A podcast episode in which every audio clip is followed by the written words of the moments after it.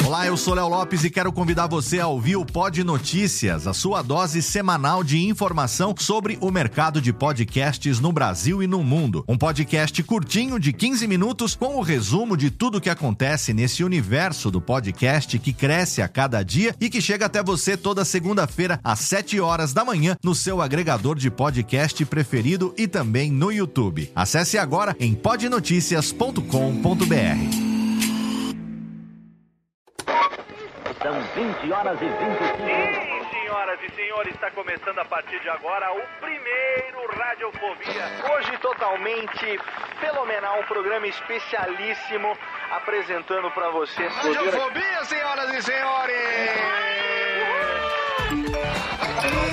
Incrível, espetacular, nunca antes da história das internets se imaginaria. Mais uma edição do Radiofobia, sim! Eu quero mais palmas hoje, não?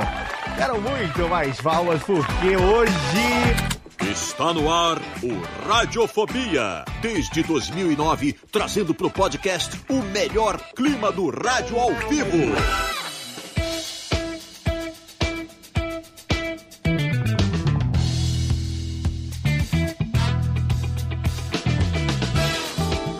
Saudações, ouvinte radiofobético! Eu sou Léo Lopes e está no ar pela Radiofobia Podcast Network. Um episódio hoje totalmente literário do seu Radiofobia, Ale. Sim, Rubens e Jorge, batam as palminhas aí pra gente, porque nós estamos aqui em mais um programinha totalmente fenomenal. Um crossover hoje, aquela nossa boa e velha. Cadê, Tênica? Surubia! Podcastal aqui, sim, quando nós recebemos os amigos pra gente bater um papo aqui, outros podcasts. Eu estive recentemente participando lá do podcast desses dois amigos que estão aqui hoje. E aí, hoje é a nossa vez de retribuir o convite e recebê-los aqui no nosso querido Radiofóbias. Um programa hoje totalmente literário para você que gosta, como nós, de, de ler, né? Seja livros, quadrinhos, não importa importa. Se você gosta de ler o programa de hoje, é para você. E hoje é claro que eu tenho que trazer a galera letrada, a galera, a galera literária do Radiofobia aqui, começando por ela, que também é ins, inscritora. Você é inscritora, Jéssica? Inscritora? Onde você já se inscreveu? É? Uma, tá saindo uma tese de doutorado, eu não sei se isso me faz escritora, mas É mesmo, aí. né? Nossa, é. isso aí só sarna nasceu, pra se coçar nasceu também. A nasceu a tese de doutorado. Doutora, você é doutora em quê, Jéssica? Doutora jurisconsulta, em não? Educação e imaginário social. Educação e imaginário social. A gente está subutilizando muito você aqui no programa, Jéssica. a gente precisa mais do seu imaginário aqui no Radiofobia, viu? Porque você você que já, que já é autora, organizadora de Sussurros da Boca do Monte. Exatamente. Inclusive um livro que eu tenho aqui, não está em mãos, porque está ali na minha estante, mas Sussurros da Boca do Monte. Você se identifica hoje com os convidados. Você viu que legal o podcast deles? Muito bacana, Justamente, né? muito legal. E aí faço... É, impossível não fazer o paralelo com o Ineditados, né? Exatamente. Que também temos aí um pezinho que, embora vá para a rádio, que a gente tenha outras vertentes lá, né? Uhum. Mais científicas, assim, mais uh, acadêmicas, enfim. Sim. As discussões acabam sendo uh, puxando para o lado da biografia da pessoa, também do entrevistado. Mas estamos aí, afinal de contas, é o um podcast de uma editora institucional, né? Exatamente, que é da Universidade é. Federal de Santa Maria. Santa Maria. Não é? E você está lá semanalmente, segunda-feira, meio-dia, ao vivo. É, dá uma, umas, ah, dá, dá uma, uma. Eu falo meio-dia. É. Dá, dá, dá umas duas da tarde ao vivo pela Universidade Federal de Santa Maria. Depois, quem tiver curiosidade também pode baixar.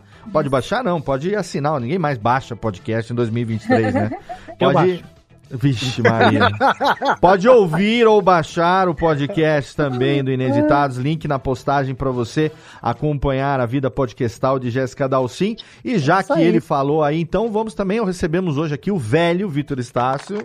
Idoso. Idoso, ele um que é. Homem de outrora. De homem de outrora, biólogo, professor, jurisconsulto também, em Belém do hum. Pará e que, fa que é, faz download de podcast em 2023. Parabéns. É, é, o que eu já falei que eu voltei a usar meu velho iPod, que eu não gosto de notificação ah, quando eu tô ah. ouvindo podcast. Tem eu achei que você também. queimava no CDR, que nem eu fazia lá em 2008, que o Parasol parasol do carro pesava assim com o peso do CD, sabe? CD, Uhum. CD Eu gravado. não lembro essa época, pelo amor de Deus. É, Tempos é. românticos. Você sabe tempos que quando eu comecei a ouvir podcast lá em 2008, me falaram assim: compra aquela cartucheira de CD, sabe o negócio que a gente botava no carro? Você metia 10 CDs ali. Só que eu comprei aquela merda, cada lombada desconjuntava tudo aquilo.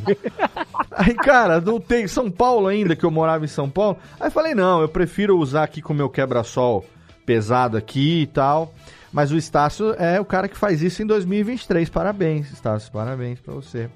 É, eu não gosto de notificação, é isso. Não, mas isso a gente muito. sabe, né? Eu tô esperando a Sony lançar aquele novo Walkman que a gente Ah, anunciou sim. lá no Cast News. Aí. E aí eu vou ter um dispositivo só para ouvir os meus podcasts, assim, e música também, né? Assim como hoje. A gente faz na leitura com o Kindle, né? A gente até falou sobre isso lá no, no Suposta Leitura, que a gente usa um dispositivo digital que emula algo que é analógico, que é um livro. Olha só. Vamos falar do Kindle também hoje no programa de hoje. E também temos aqui a presença do homem da coleção Vagalume, menino Júlio Macode. Olá, Olá, Léo Lopes. seu backdrop entrega a idade demais. Kindle que está na lista de Natal da minha filha já faz uns dois ou três anos e eu não comprei ainda. Pois é, pecado, hein? Tem que comprá-lo. Porque eu sei que bobear eu vou usar mais do que ela. Entendeu? Mas você não tem é também? mais um gadget pra mim, entendeu? Você não tem também? Não, tem- Kindle não tem. Ô, louco, tem que ter o Kindle. não mas que pecado. Tem que Tem ter. que ter pra comprar o livro duas vezes. Tem que, exato, fazer que nem eu compro o livro. Às vezes a editora me manda o livro e aí eu compro no Kindle, porque eu vou ler no Kindle e o, o livro serve só pra ficar bonito O na físico fica na prateleira bonitinho. né? Claro, é. É igual eu com a minha coleção de DVDs e Blu-rays. Mas nem entendeu? tudo bonitinho não, viu? Porque streams- tem uns livros aqui também que tá tudo empilhado, que não cabe na prateleira Não, é, bonitinho. isso é normal, né? Quem é que tem prateleiras suficiente? Não cabe. Apenas quem tem uma bancada como Jéssica que pode produzir a sua própria, suas próprias prateleiras, Ah, entendeu? mas é porque ela, você não- ela tem prateleira suficiente. Mas é porque você nós não viu temos. ainda aí o fundo da convidada de hoje, porque ela Produzir tem mais duas de esse, fim de semana. Olha aí, tá vendo só? Jéssica, é. essa minha a Jéssica vai escrever um livro, inclusive sobre marcenaria pra Exatamente. é. pra- ela é mercenaria. coautoria com o seu esposo Evandro, marcenaria para para para para iniciantes. leigos. One on one. Famílias. One on one. Para leigos, exatamente. Então, ó, nossos convidados do programa de hoje estão aqui. Vamos começar por ela, que me recebeu muito bem lá. Hoje é um crossover com o podcast Suposta Leitura. Podcast literário muito legal, apresentado pelos dois convidados do programa de hoje. Então, primeiras damas, ela que me recebeu muito bem lá, que a gente fui convidado a falar sobre um livro da minha preferência. E aí eu falei sobre E Não Sobrou Nenhum, que é o título atualizado do famoso O Caso dos Dez Negrinhos de Agatha Christie. E eles leram, olha só que coisa, hein? Aqui a gente não faz isso, ó, a gente não trata o convidado assim. Lá eles leram o livro para poder ter assunto para conversar comigo. Olha que coisa, eu me senti honrado. Eu li de novo o livro, obviamente, e foi um papo muito legal. Se você não ouviu ainda a minha participação lá no Suposta Leitura, tem link na postagem do episódio para você. Então, começando por ela, Ana Raíssa, seja bem-vinda ao Radiofobia. Muito legal ter você aqui com a gente. Oi, Léo. Oi, pessoal. É um prazer estarmos aqui. Foi um prazer receber você lá. Foi um episódio muito elogiado, muito Ó, comentado. que bom, que bom que seus ouvintes ah. gostaram. Muito. E tem a galera fã da Agatha Christie lá que já comentou a discussão. Foi muito legal. A gente agradece tanto a sua participação quanto o convite de estar aqui. E como o Stassi falou, né? Isso aqui é só foto. Mentira, não é? Não, Mas na- a Ana tá com a o estante, estante aqui, linda aí, É. ó. É. Ou podia ser um mock-up, né? Igual de um juiz, uma vez que caiu, assim. É, Exatamente. Né? Então, Podia, não vamos Podia. nos mexer muito. podia, podia. O Jovem Nerd usa muito esses é, uns backdrop também que você bota ali. Quando não é croma, né? Quando não é chroma key também, que nem esse do Júlio. Que, é. diga-se de passagem, um chroma key mequetrefe do. Vagabundíssimo. Mequetrefe, já entregou. Ana, você mora onde, Ana? Eu sou de Brasília. Brasília. Ah, por isso essa voz Brasília. de aeroporto? A estação, é. como é que é? Embarque, E portão essa- e é- 12. é- não, essa voz é feita Brasília. pro podcast, hein, Léo? Fala Não, aí. Ana tem, uma, tem, uma, tem um, Nossa, grave, um voz. grave de locutora. Tem o grave de locutora. Do- Ah, muito, muito tempo já recebendo bronca do Lucas nas gravações, porque ele que edita a gente. É, Aí a gente vai se comportando, né? imagina, esse, esse tom aí não é de treinamento, não. Isso é. Isso é. É algo que Papai do Céu deu, que você está cuidando bem dessa ferramenta. Muito obrigada. Muito bom. E temos também ele aqui, é, é, como, como se autor recentemente premiado com o Prêmio Jabuti 2022 pela sua obra de ficção Olhos de Pixel. Meu amigo de longa data, Lucas Mota, bem-vindo aqui ao Radiofobia. Finalmente, hein? Ó, estamos aqui cumprindo uma promessa Finalmente. de uma década, pelo menos, hein? Promessa de campanha, né? Quase isso, cara. Léo, primeiro, muito obrigado, cara, por toda essa introdução, pelo convite aí. Um salve para todo mundo aí da bancada e para quem tá assistindo ou ouvindo a gente agora. E só um adendo ao que você falou. Hoje é a minha primeira participação aqui no Radiofobia.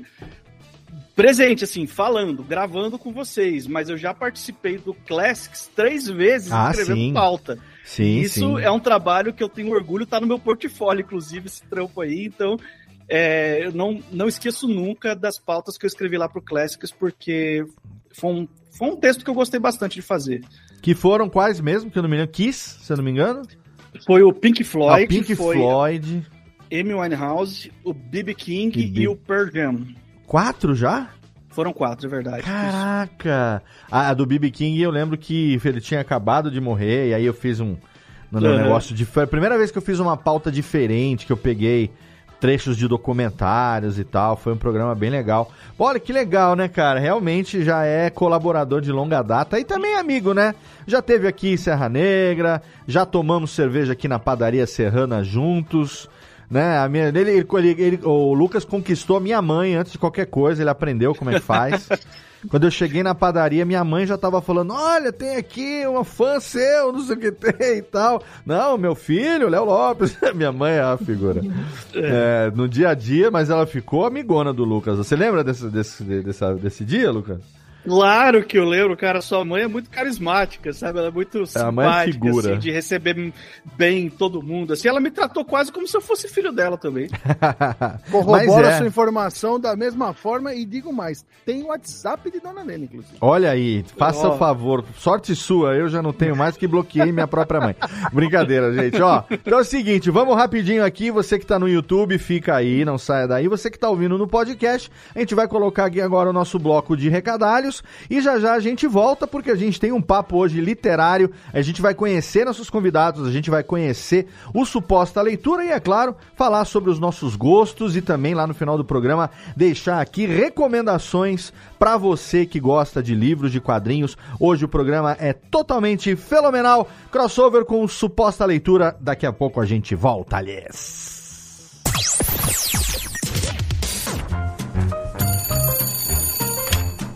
Alô, Alô, é, é da rádio, é? é da Radiofobia, filho. Então, é que sabe que eu mando carta pro programa toda semana, tem uns 10 anos já, mas ninguém nunca leu as minhas cartas, rapaz.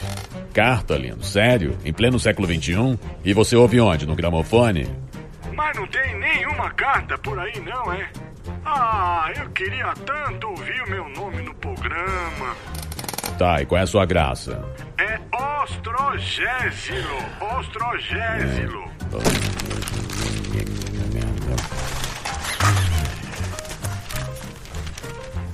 Achei sua carta, mas vamos te chamar de Totô, tá?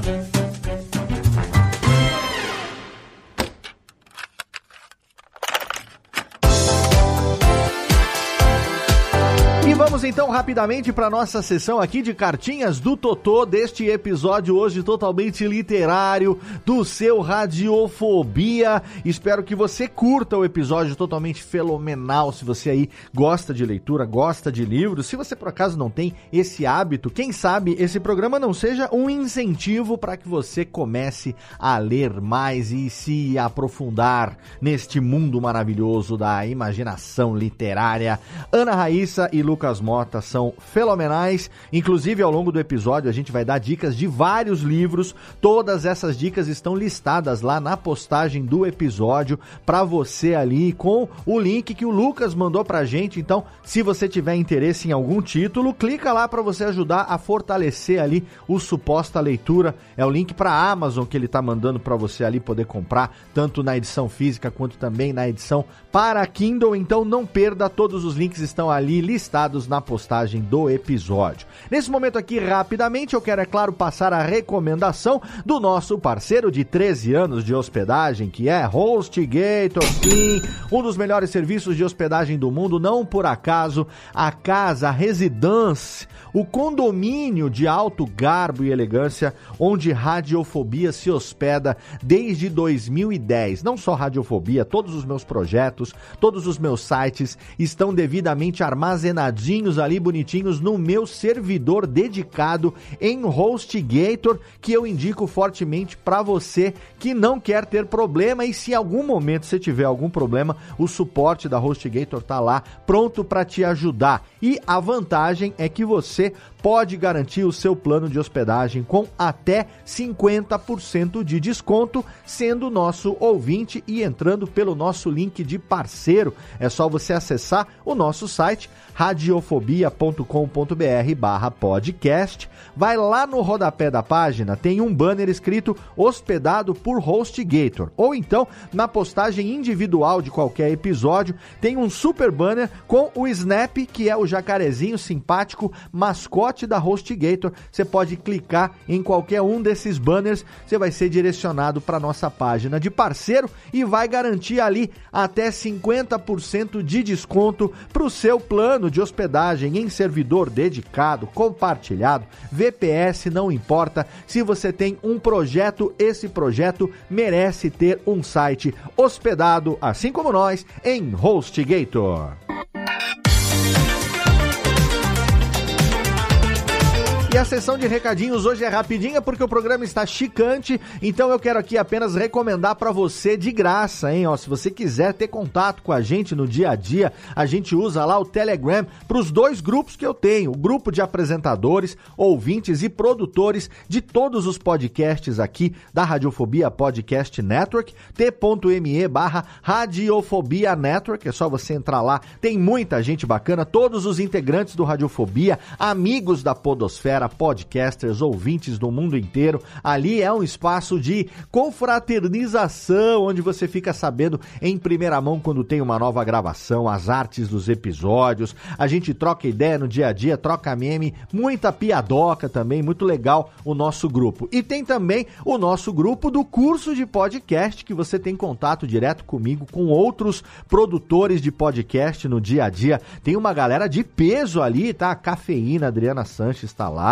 também tá lá o Gabriel Tuller, o Senhor A, o Jeff, Thiago Miro, o Du, que trabalham comigo editando na Radiofobia Podcast Multimídia, Tato e Mauri da Rede Geek, muita gente legal, Danilo Battistini, já falei do Gabriel Tuller? Não, ele tá lá também, muita gente bacana ali para você. E ó, o grupo do curso de podcast é extremamente ativo e extremamente colaborativo. Então, se você aí produz podcasts e quer ter contato com uma galera que compartilha conhecimento na melhor vibe possível e ter contato também direto comigo ali no dia a dia, né? Você tem ali um canal direto, fala, Léo, beleza, beleza, a gente troca ideia ali sobre produção de podcast, t.me barra o curso de podcast. Não esquece o ozinho no começo, senão você vai cair num grupo que não é o meu, tá? t.me barra o curso de podcast. Entra lá, os dois grupos do Telegram, totalmente de grátis para você. Agora, técnica, roda a vinhetinha, chama de volta a galera, porque a gente tem aí um papo literário pela frente. É muito bom poder hoje retribuir o convite que eu recebi. Tem o um link também na postagem do episódio para você poder ouvir o suposta leitura 167, que eu estive lá conversando com a Ana Raíssa e com o Lucas, falando sobre E Não Sobrou Nenhum, meu livro preferido de Agatha Christie. E é claro, hoje estou retribuindo o convite, recebendo aqui Ana Raíssa e Lucas Mota, diretamente do Suposta Leitura, para esse episódio de crossover gostosinho do seu Radiofobia, aliás. Radiofobia. Radiofobia. Radiofobia. Radiofobia. Radiofobia.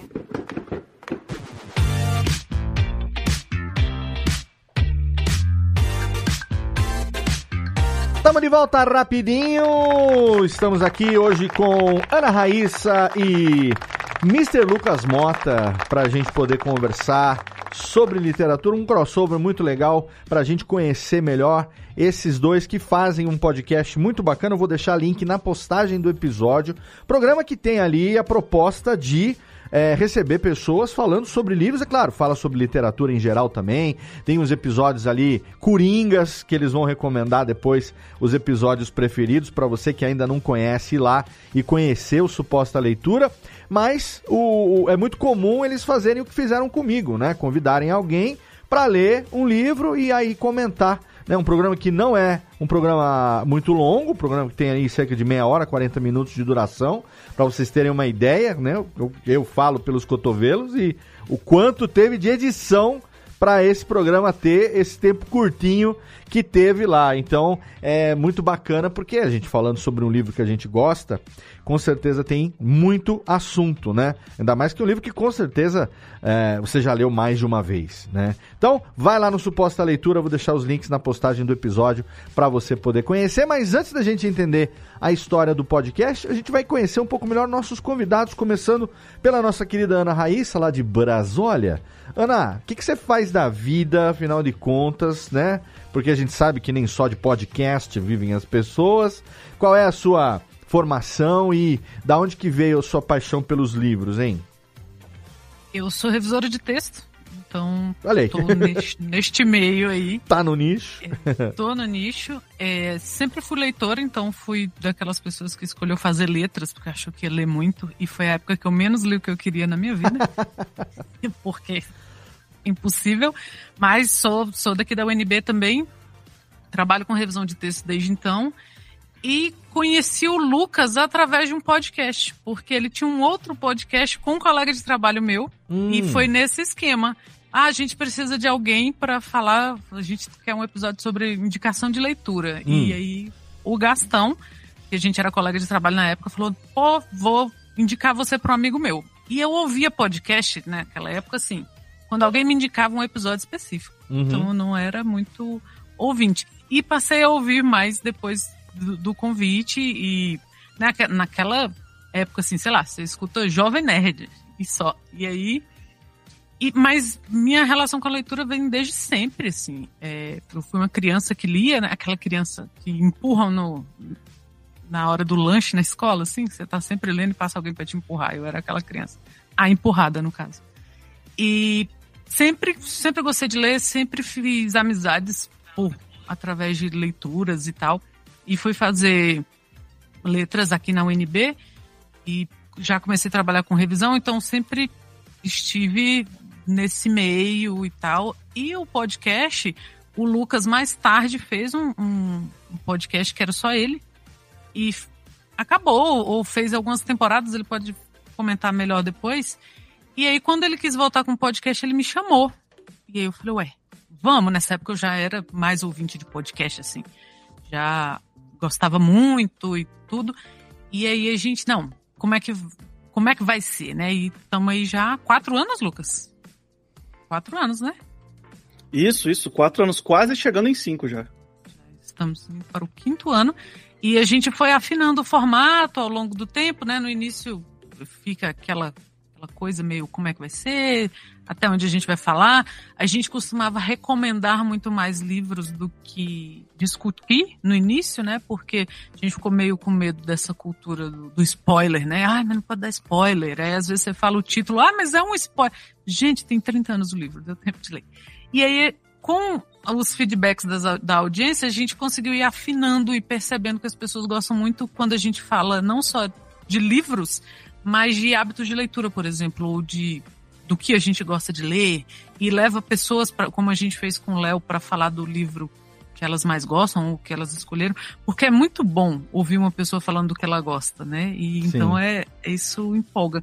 E aí a gente foi afinando. Hoje em dia a gente faz sempre discussões, a gente não dá mais indicação sem discutir nada, então são episódios que tem spoiler.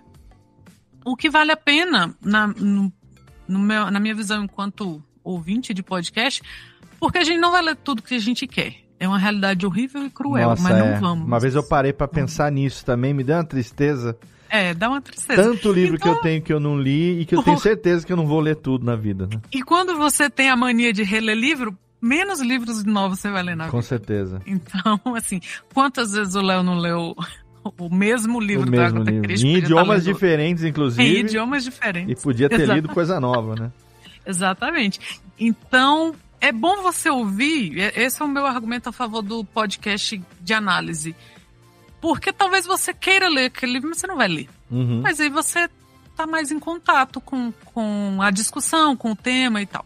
Eu, eu gosto muito e a gente tem tido uma resposta muito boa das pessoas. As pessoas gostam, ou as pessoas param de ouvir, vão ler e voltam para comentar. Nossa, eu tava gostando da discussão, então eu resolvi ler antes e tal. E a gente fala de contos também, de quadrinhos, de peças de teatro, a gente tem trazido peças de teatro. Então tem sido um, um trabalho muito satisfatório. É, no início é estranho, né? Porque você fica assim, cara, por que, que as pessoas vão me ouvir falando de uma coisa que eu gosto? E as pessoas escutam, isso é muito mágico, isso é Uhum. muito bom. Tem sido um trabalho muito interessante, a gente tem recebido feedbacks ótimos. E agora que o Lucas é premiado, mais ainda, né? a Não gente ainda é? não tem hater, mas espero que não tenha, então. Mas agora que ele tá muito visado aí, daqui a pouco aparece alguém odiando ele. Ah, não. O Lucas E vai é muito sobrar gente... pra mim. Lucas é muito gente boa pra ser odiado, que isso. É, também acho. É, ó, quero dizer aqui o seguinte, quem tá acompanhando a gente pelo YouTube, a gente teve um problema na transmissão do programa no começo, então cortou uma parte, a gente entrou há, pouco, alguns minutos atrás. É, então assim, agora tá rolando, vai rolar até o final, e aí eu vou depois substituir, mais pra frente eu tô gravando também, né? Aí depois eu vou acabar substituindo esse, esse vídeo lá do YouTube, colocando o trecho que faltou Pra quem não acompanhou até agora, porque deu bug. Mas no para quem tá ouvindo no feed, você não tem a menor ideia de que isso aconteceu, porque a gente grava no pretérito do futuro e tá tudo muito bem, obrigado. Falando em senhor Lucas Mota, eu lembro que ah, quando a gente se conheceu, Lucas, que você teve aqui em Serra Negra e tal, você comentou comigo também ah, uma parada que você tinha, né, de, de, de, de go- gosto pela, pela literatura e tal. Eu não me lembro, eu lembro de um conto seu, inclusive eu tenho ele no meu Kindle, é, que é um conto que você publicou na Amazon, se eu não me engano. É, você- como é que chama mesmo? Eu esqueci agora, cara. Eu acho que você tá falando do Todos os Mentirosos, né? Todos os mentirosos, exatamente. É, isso, essa foi a primeira incursão sua pelo, pelo mundo da literatura. Con- Conta um pouquinho também pra gente de onde que você é, o que, que você faz e tal da vida, antes de ser agora escritor premiado, né? Mas qual, da onde que vem aí o seu background com a leitura e aonde que começou essa incursão também no mundo da escrita, né? Ah, beleza. Eu moro em Curitiba, Paraná, com todos os benefícios e malefícios que isso pode trazer para a cabeça de uma pessoa, né? O, o Leminski, que é o, o grande escritor, assim, que o pessoal sempre cita aqui em Curitiba, ele tem uma frase ótima, assim, né? Beber morando em Curitiba não é vício, é legítima defesa. Então, não tem como competir com o Leminski em frase nenhuma. Tudo que ele falar tem que ser, tipo, tá decidido. É isso aí mesmo. É lei. Acabou. É lei. É.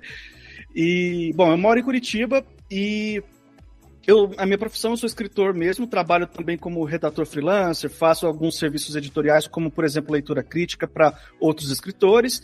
Então, a minha vida é 100% nesse universo de escrita e literatura, hoje em dia. Né? E eu sempre, sempre gostei muito de ler, sempre gostei muito de escrever.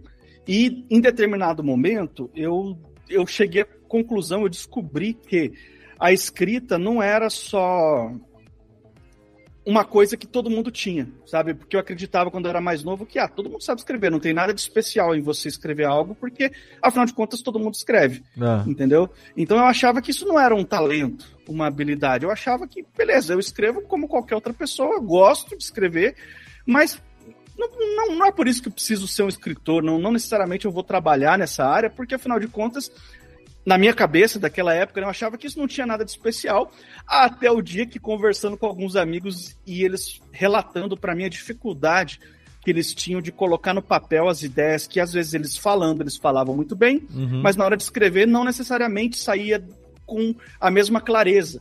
Sim. E aí eu percebi que não, a escrita é uma habilidade sim, ela pode ser aprendida, ela pode ser treinada, e se você treinar o suficiente, você fica bom. Uhum. Entendeu? Se você treinar o- como qualquer outra habilidade, como qualquer outra coisa que você faça na vida. Se você repetiu, tiver paciência suficiente para ficar repetindo, repetindo, até você pegar o jeito da coisa, entendeu? É uma habilidade. E aí eu descobri que eu gostava disso, e que eu tinha paciência para repetir a escrita o suficiente para tentar melhorar ela um pouco. E aí foi aí que eu decidi que eu queria ser escritor profissionalmente. E esse livro que você citou aí, o Todos os Mentirosos, foi o primeiro livro que eu escrevi. Eu publiquei direto na Amazon. E ele foi o livro, eu sempre falo que ele é o livro que eu escrevi para aprender como se escreve. Ah, ele é, um- ele é um livro, não é um conto, é um livro inteiro. É um livro, Ah, é um tá. romance já. Tá, tá. É, eu escrevi para aprender como se escreve um livro, porque eu não tinha ideia de por onde começar, de como que eu ia desenrolar as ideias, de como eu ia fazer tudo acontecer. E então, to- tudo que eu tinha que aprender de básico, do beabá, da escrita de literatura, assim, foi com todos os mentirosos. Uhum. E foi um teste de fogo, porque eu escrevi, eu passei uns dois anos reescrevendo, ele deve ter tido umas sete, oito versões, foi um dos textos meus que eu mais reescrevi até hoje, porque eu estava bem assim, aprendendo assim na marra, sabe, como que Uhum. fazia a coisa. É, chamei a Raíssa para revisar o texto para mim e publiquei na Amazon. Falei assim, ó, agora eu vou testar assim, teste de fogo. Quero ver o que que os leitores acham disso aqui, quero ver se o pessoal se A interessa. capa, uma capa preta com celular com a tela quebrada, um negócio assim, não é? Exatamente, Ah, então. a capa quem fez foi a minha esposa, a Gabi. Ela é designer e ela também é ilustradora. Eu não googlei aqui não, tá? Eu só lembrei mesmo. É, não, mas é, é isso mesmo. É um- uma capa preta com uma- um celular com tela quebrada, assim. Uhum. E para quem leu ou quem vai ler esse livro, você vai entender o significado desse celular quebrado. Ele acontece no momento chave da história, assim, ele tem um significado específico, né? Aham, legal. E, e de lá para cá, eu acho que eu meio que viciei nesse negócio de escrever, de fazer livro, sabe? De escrever. Uhum. Eu, conto- eu acho que eu, eu me encontrei mais como romancista. Eu tenho alguns contos publicados, mas o que eu mais gosto de escrever são histórias longas. Eu Certo. gosto mais do, do texto de maior duração, assim. Então, é o que eu mais faço hoje em dia, né? Eu tenho três livros publicados e o, o resto é história, né? O podcast é só, assim, um hobby que eu tinha, que eu gostava muito de ouvir podcast, Uhum. queria fazer, tive algumas tentativas com outros amigos, tentati o Suposta Leitura eu comecei sozinho, os Uhum. primeiros cinco episódios eu gravei sozinho, não gostei muito da dinâmica, desanimei. Não gostei muito da dinâmica de eu comigo mesmo, né? É, eu acho que nem, nem todo mundo tem as moral de, de ser interessante falando sozinho. Entendeu? Eu acho que algumas pessoas têm mais essa, essa facilidade ou essa habilidade. Eu admito que eu não tenho. Eu Entendi. preciso ter alguém para dividir ali a conversa comigo. E aí, um tempo depois, foi essa história aí que a Raíssa contou, que eu chamei ela para vou, vou trazer de volta suposta leitura, pra gente. Só que eu vou fazer um remake, assim. Eu vou apagar os episódios que eu tinha feito antes. Então, esses episódios que eu gravei sozinho, eles não estão mais no ar. E a gente começou do zero, eu e a Raíssa. Então, se você for no primeiro episódio de Suposta Leitura hoje, já tem a Raíssa, ela já faz parte do, do podcast. E chama Suposta Leitura porque essa é uma curiosidade. Porque Hum. quando eu decidi que eu queria ser escritor, eu demorei acho que uns dois ou três anos para ter coragem de falar isso em voz alta para os outros. Eu tinha um pouco de vergonha no começo de falar e sem saber muito bem como lidar com, com o ofício da coisa. Aham. Então, antes de criar o meu site pessoal, onde tem todos os meus livros e as informações profissionais lá, eu criei um blog que chamava Suposto Escritor. Porque era uma maneira de eu, sei lá, de eu ter um pouco menos de vergonha de falar sobre isso para as pessoas. Sei. E aí o Suposta Leitura ele era um podcast dentro desse blog aí. O blog hoje em dia não existe mais, o Suposto Escritor está 100% extinto, mas o podcast continua até hoje e a gente decidiu não trocar o nome, porque a gente achava o nome divertido. Ah, é um nome legal. Eu também, quando. quando... O escritor virou escritor, né? É. eu quando fui falei na suposta leitura, por quê? Porque quem lê, lê mesmo, né? Não é suposto, supostamente, né? Ou você lê, ou você não lê. Agora, você citou um negócio interessante, que o podcast pra você, ele, ele era mais algo que você consumia e tal. A gente sabe que, via de regra, quem começa um podcast começa a fazer algo é, sobre algo que ou gosta ou entende, né? São duas coisas que quando estão juntas é matador, né? Então, tipo, você vai falar sobre alguma coisa que você gosta, acho que a maioria faz isso, fala sobre gostos, né? Então, podcast sobre cinema, sobre quadrinhos, sobre assuntos nerd, cultura pop, tereré, a maioria fala sobre aquilo que gosta. Aí tem um, uma quantidade menor, vou chamar assim, de gente que fala sobre aquilo que entende. Aí você tem podcasts, sei lá, podcasts como Confins do Universo, lá com os caras do Universo HQ, que a gente edita aqui, podcasts lá como uh, o, Horizonte de Eventos, Space Today lá do Sacane, e outros tantos, que é onde o cara sabe do que está falando. Né? O cara tem aquela especialidade, o podcast é sobre aquele tema. E via de regra, você vai falar sobre alguma coisa que tem algo a ver, não necessariamente, mas acontece muito de você falar sobre algo que tem a ver com o seu trabalho, com o seu estudo, com aquilo que você faz.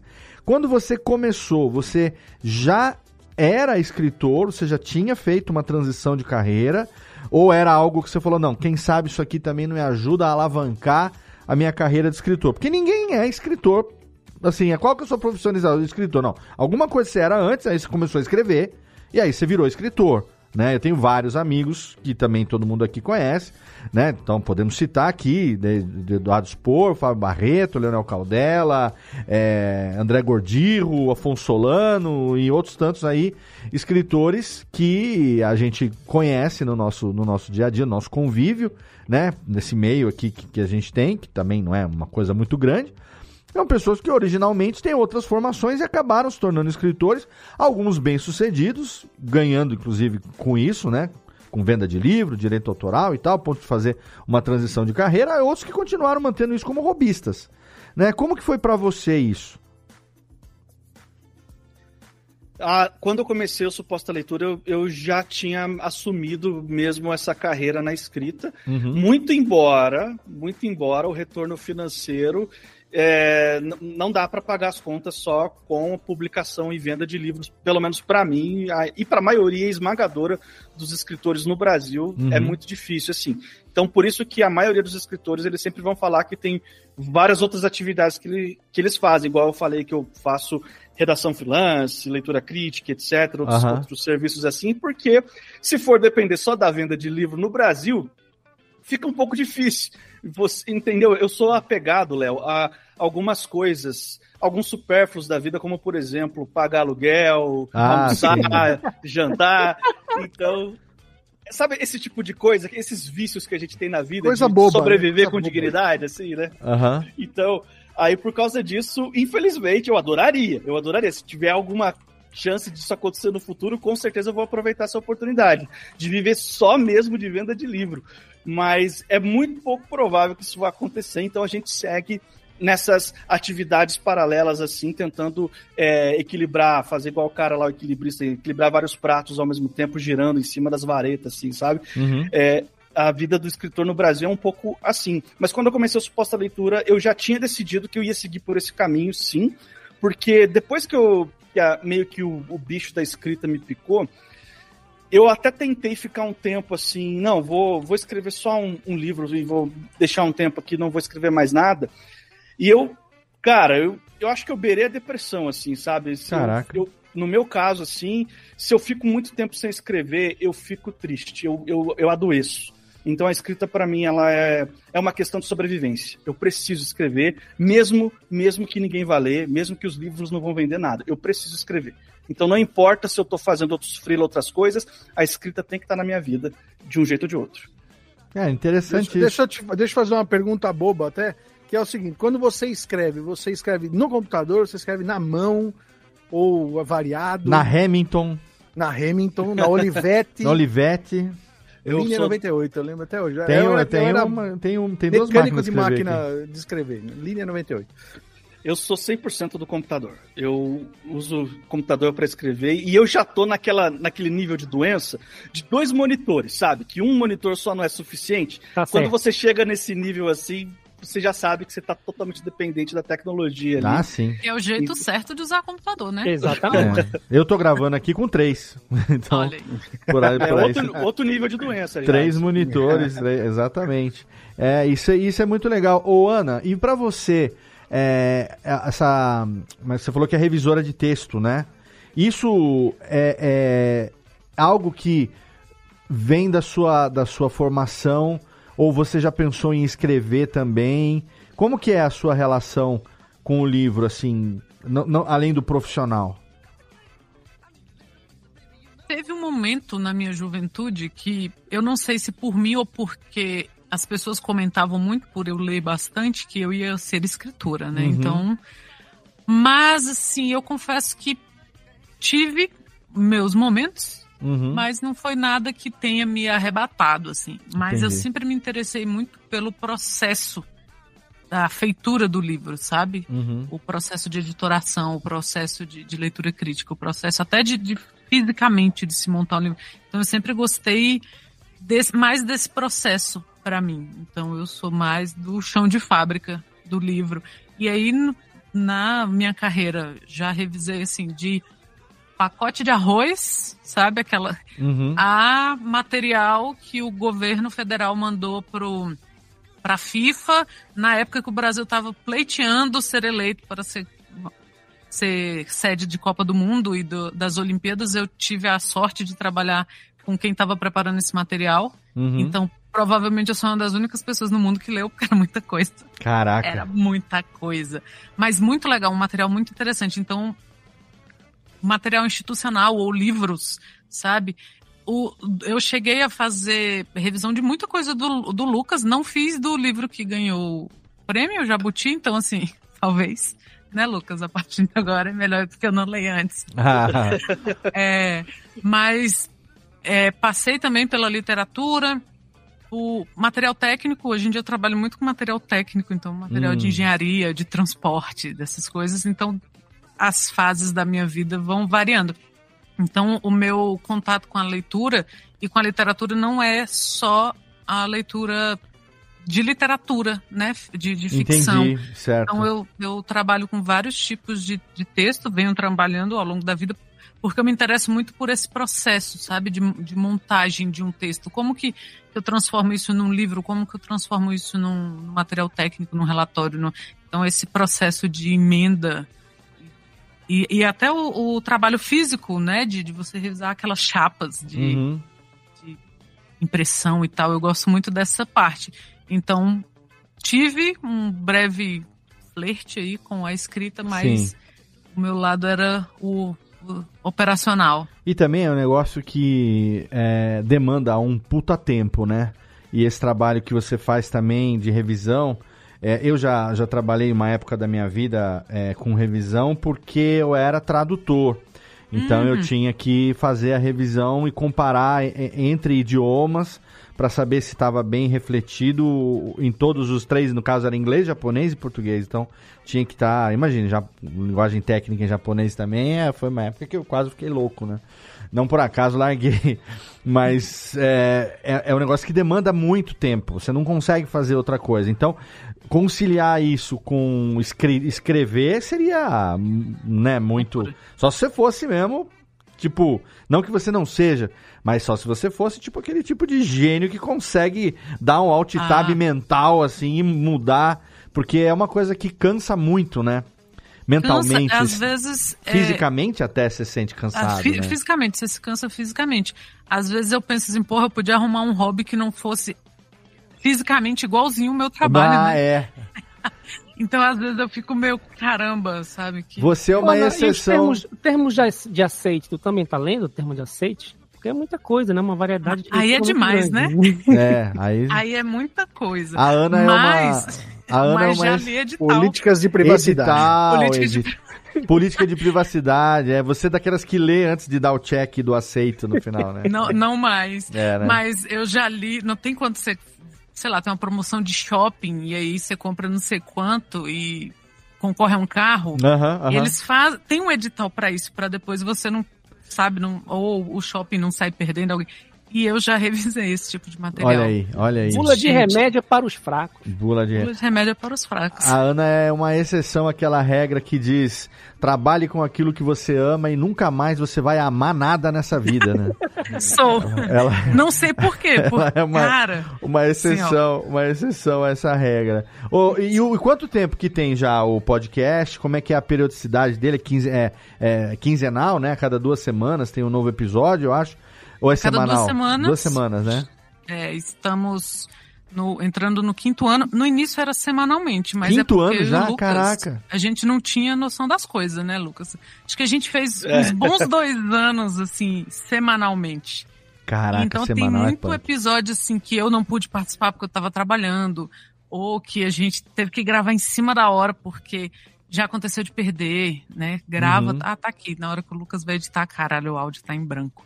Então já aconteceu muito, to- todo tipo de coisa. A minha irmã mora no Chile, já aconteceu de no meio da gravação eu falar assim, Lucas, tá tendo um terremoto onde a minha irmã tá, eu preciso saber onde ela tá.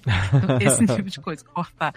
E, mas agora vai ser quinzenal. O pessoal parou de pedir pra voltar pra ser semanal, acho que eles perceberam. Então a gente tá bem solidificado nesse formato. Aham. Quartas-feiras, a gente sempre tem episódio novo, episódio de duração média de meia hora, 40 Uhum. minutos. Uhum. Alguns a gente tem, né, mais, mais longos e tal, que a gente vê pela demanda, né? Geralmente quando a gente tem convidado, aí tem mais coisa pra. A gente tá mais pra ouvir do que pra falar. Uhum.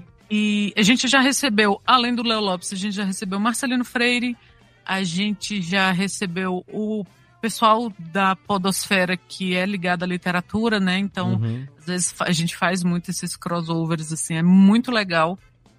A gente já falou de, de. Teve uma época que a gente falava de livro que a gente não gostava, não falamos mais. Então, a gente só fala do que a gente gosta. É bom. Porque, né? Pra É. odiar já tem muita gente, né? A gente Pois fala do é, que a gente tem muita gosta. coisa já que a gente não gosta. É. Boa, É. boa, boa. É uma boa prática. Então, eu só queria acrescentar uma coisa nisso que a Raíssa falou, que no começo era semanal. Por que, que isso é uma péssima ideia? Vou já deixar a dica aqui, que se alguém tá ouvindo a gente pensando em começar um podcast de literatura semanal, você vai ter Não. que ler no mínimo um livro por semana, falou? Fica avisado, porque isso pesa, é difícil pra caramba. e Até porque você não vai querer que a sua lista de leitura pra sempre seja só que você vai gravar podcast, né? É vai ter alguns livros que você vai querer ler por prazer, por, ou por outra razão que seja, por trabalho, pode até acontecer, pode acontecer, né? Então, já fica avisado que é um trampo do caramba. A gente ficou quinzenal por causa disso, pra dar conta de ler tudo, todos os materiais pra poder falar lá. Não, ainda mais nesse estilo de vocês leem lerem o livro que o convidado indicou. Via, Uhum. Às vezes pode coincidir de ser um livro que vocês já leram, ok. Você dá uma revisadinha, lembra e tal. Mas eu acho que a possibilidade. É sempre a chance de, de ser um livro inédito é muito grande, né? E aí, sei lá, o cara me manda aí um Guerra e Paz, me manda aí alguma coisa. aí você, mano, vai mandar aí uma semana, 30 mil páginas. do- Aí é brincadeira, né? Então. É o mais... duro é quando o cara manda um livro que eles não gostaram, né? Aí é complicated. Ainda Ah. não rolou, mas a gente tem uma política de como fazer aí nesses casos. Você não quer, você não quer outro título? Nega, não? né? Fala assim. Isso aí não vai não dar, dá. é muito comprido. Olha outra coisa. E Você vai, já o cara, aconteceu. O cara vem convidado. Biografia de Jair Messias Bolsonaro. Meu Deus, a biografia do Moro. Eu acho que E- não. É, eu acho que, acho que é difícil a gente querer convidar alguém assim, É, né? Mas não deixa. não rende. só a conge sabe do que acontece. Voz. É. Ah, mas o, que- o, o que foi, Raiz, que você ia falar que ah, qu- quando pode acontecer isso, tem um método? Tem um. É, a gente tem um, um- um método, né, que é meio de, de não, não esperar pra chegar na gravação e, e deixar a pessoa falando empolgada e a gente assim, murcho, né? Sair pela Ó, tangente. cara, com o tempo a gente avisa, ó, não, não bateu. Mas Não ainda não aconteceu. Já aconteceu entre nós. Eu e o Lucas definimos que a gente tem uma reunião de pauta, né, para alguns Hum. meses. E aí eu começo a ler, o Lucas começa a ler e fala, ih, não vai dar. E aí a gente troca nos bastidores. Tanto que a gente nem anuncia muito tempo, ah, daqui um mês vamos falar de tal coisa. Porque já rolou, da gente tá lendo e falar assim, hum, eu acho que eu esperava mais. Aliás, aconteceu recentemente, inclusive. Mas já rolou algumas vezes. Já rolou pouco. Hoje acontece pouco, mas assim, de indicação. Lucas, cara, lê isso, você tem que ler e tal. E o, o Lucas não gostar, ou o contrário, eu não gostar. Isso tem acontecido menos. Porque a gente já vai na confiança, né? a gente falou de um conto da Clarice Lispector. Hum. E quem escuta a gente sabe que eu não sou a maior fã da Clarice, assim, então, pessoal, é, não é que eu não seja, mas é porque a, a média dos fãs dela é muito alta para mim. E aí pedi pro Lucas ler que Felicidade Clandestina. E o Lucas começou a ler assim, mulher tá louca? Por que, que ela me pediu? E aí, quando terminou, ele falou: Ah, entendi porque você pediu pra eu ler. Então a gente já vai na confiança. Hoje em entendi. dia acontece menos. Mas da gente assim, pô, eu tô com vontade de ler tal livro, vamos incluir? E aí não gostar, rola. Ah, Ou então não deu entendi. tempo. Ou olha, peguei um trampo aqui, tô enrolado e tal. E aí a gente vai desenrolando isso entre nós. Com um convidado, Ainda não aconteceu da gente não gostar, mas já aconteceu da gente levar toco, ficar assim, super empolgado. Ai, vamos chamar fulano. E fulano nunca responder. Sim. Mas a gente entende que a vida do podcaster não, não é fácil, porque geralmente a pessoa não faz só isso. É, exato, com certeza. E ainda que faça só isso também, né? É, é, outra, é, é, outro, é outro motivo, às vezes, né? Porque é. faz tanto que na hora de folga o cara vai querer fazer outra coisa. Outra coisa, é. Então, vai, vai tem, a gente tem conseguido. Já aconteceu de ouvinte, a gente pega às vezes, né? O ouvinte, pô, quero indicar. E a gente enrolar e ele insistir, o Jonas, o Jonas, e ficar, olha, eu vou ficar no pé de vocês, vocês têm que ler o Sonho e a Fúria, vocês têm que ler. E eu e o Lucas assim, ó, empurrando com a barriga. E quando a gente leu, a gente, caralho, velho, é o melhor livro do mundo. E aí, fazer um episódio todo assim, meu Deus, por favor. Que livro é? Eu já vou querer insistam. indicação aí. O Sonho e a Fúria do Faulkner. O som e, e a fúria, olha aí. A gente vai ter indicações no final do programa, mas as aqui, mas as indicações aqui do meio já ficam sendo. Já. É... E indico, inclusive, um episódio, um dos meus episódios favoritos do que a gente fez, assim. A gente ficou muito feliz com o resultado, a gente ficou muito feliz com a leitura. O pessoal leu muito e é um livro muito cabeçudo, sabe? Quando é um livro. Eu tinha medo de ler, eu ficava assim, porra, vou encarar Faulkner. Aí começa assim, não, mas o Faulkner é o escritor favorito do Gabriel Garcia Marques. É, aí, aí fica mais difícil. Caralho, vai que eu não gosto. Quem sou eu, né? Pra dizer que eu não gosto do cara que eu. E aí, quando a gente leu, a gente ficava assim, trocando mensagem, trocando áudio. Caralho, esse livro é muito bom, é muito bom. E é, e é bem difícil, ele é bem denso no início. E deu um episódio fabuloso. É um episódio que as pessoas elogiam até hoje. É um livro que as pessoas leem até hoje por causa da nossa empolgação falando dele, assim. Então foi muito legal ter. E ele ficava, eu vou continuar insistindo, eu vou insistir pra. E funcionou. Não foi o, o, único caso, mas foi o primeiro da pessoa insistir assim, ah, por favor, por favor, por favor. Ah, que legal. Eu então, vou, já, foi muito legal. Já aconteceu o contrário, Ana, de, de, ter uma expectativa muito grande sobre um autor que tu, vocês nunca tenham lido, assim, e ser um autor que ele é muito lido pela população de modo geral, mas quando vocês foram ler, tipo assim, pessoalmente, nem era essas coisas, assim, pessoalmente para vocês e de não chegar a gravar alguma coisa a respeito por conta dessa percepção pessoal. Falar, Lucas, o Lucas já fez assim. é, é que eu pensei que ele ia fazer uma pergunta diferente, que ele falou, começou ah. falando assim, ah, um, um, autor não muito lido, eu pensei que era não muito lido por nós, mas ele estava ah. querendo dizer de em geral, assim, ah. né? Um autor que não, assim, é meio considerado meio lado B, né, no Brasil e até no mundo também, e eu acho que ele merecia muito mais atenção, é o Murilo Rubião. Peguei um livro dele para ler, ele só escreveu contos, não tem nenhum romance dele, assim, ó. A obra completa dele são 33 contos, só isso, que ele publicou a vida dele inteira. E hoje isso está disponível em um livro único que se chama Obra Completa, de Murilo Rubião, que está publicado pela Companhia das Letras. Esse cara, para mim é um crime ele não ser mais lido e não ser mais conhecido no Brasil ou no mundo, que seja assim. Para mim ele tá lado a lado assim com o Gabo, com Gabriel Garcia Marques em termos de realismo mágico, com a Isabel Allende, com a Laura Esquivel, esse, esse pessoal super ninja assim do realismo mágico, da literatura latino-americana, Murilo Rubião, e eu vou recomendar um conto específico dele, que se chama Alfredo. É um conto curtinho, se você procurar na internet assim, você encontra. E é uma leitura de coisa tipo de 10, 15 minutos no hum. máximo. Esse conto ele me deixa destruído toda vez porque ele começa e termina com a mesma frase, que é cansado eu vim, cansado eu volto. É isso, sabe? Tipo aquela sensação de que você já está chegando num lugar exausto, por situações da vida. Você vai ler o conto, você vai entender o que aconteceu com o protagonista para ele já chegar cansado é naquele so, lugar. É sobre mim o conto? Não é, já gostei. sou eu, sou eu na balada. Não sabia. Aquele gostinho de CLT, sim. Não sabia que tinham escrito um conto a meu respeito. Jornada de trabalho. É, é, capaz que seja. Então, eu tô falando de um conto de realismo mágico e ele tem aquela pegada né, fantástica de. O realismo mágico, a diferença dele para fantasia é que ele não tenta explicar o elemento fantástico. O elemento fantástico, ele é quase poético. Ele é praticamente uma metáfora de algo real que está acontecendo com, com os personagens ali. E os personagens não, não, não se assustam. Por exemplo, nesse conto específico, tem um personagem que se transforma num dromedário. Do nada, assim, ele se transforma num dromedário e a reação das pessoas em volta não é, meu Deus, ele se transformou num dromedário, o que está acontecendo? Não. Isso é uma metáfora. Quando você lê, você vai entender o significado que isso tem. E essa frase começa, cansado eu vim, cansado eu volto, você já se identifica. Porque quem que nunca teve pelo menos um dia na vida assim, tá mentindo, né? Quem falar que não teve, tá mentindo. Quando chega no final e ele repete a mesma frase no final, e já tem todo o contexto do conto, e o significado daquela frase explode. Assim, é o tipo de leitura que você para de ler e você fica encarando a parede, assim, por uns 15 minutos, pensando na vida, no universo e tudo mais, assim, sabe? É esse tipo de literatura que a gente gosta de recomendar. É. Muito bom. E já aconteceu, Estácio, da gente ler, pegar alguém que é muito lido, Jorge hum. Amado. Hum. E a gente ficar nessa, assim, tipo, né, você nasce, cresce, ouvindo de Jorge Amado, Jorge Amado, Jorge Amado.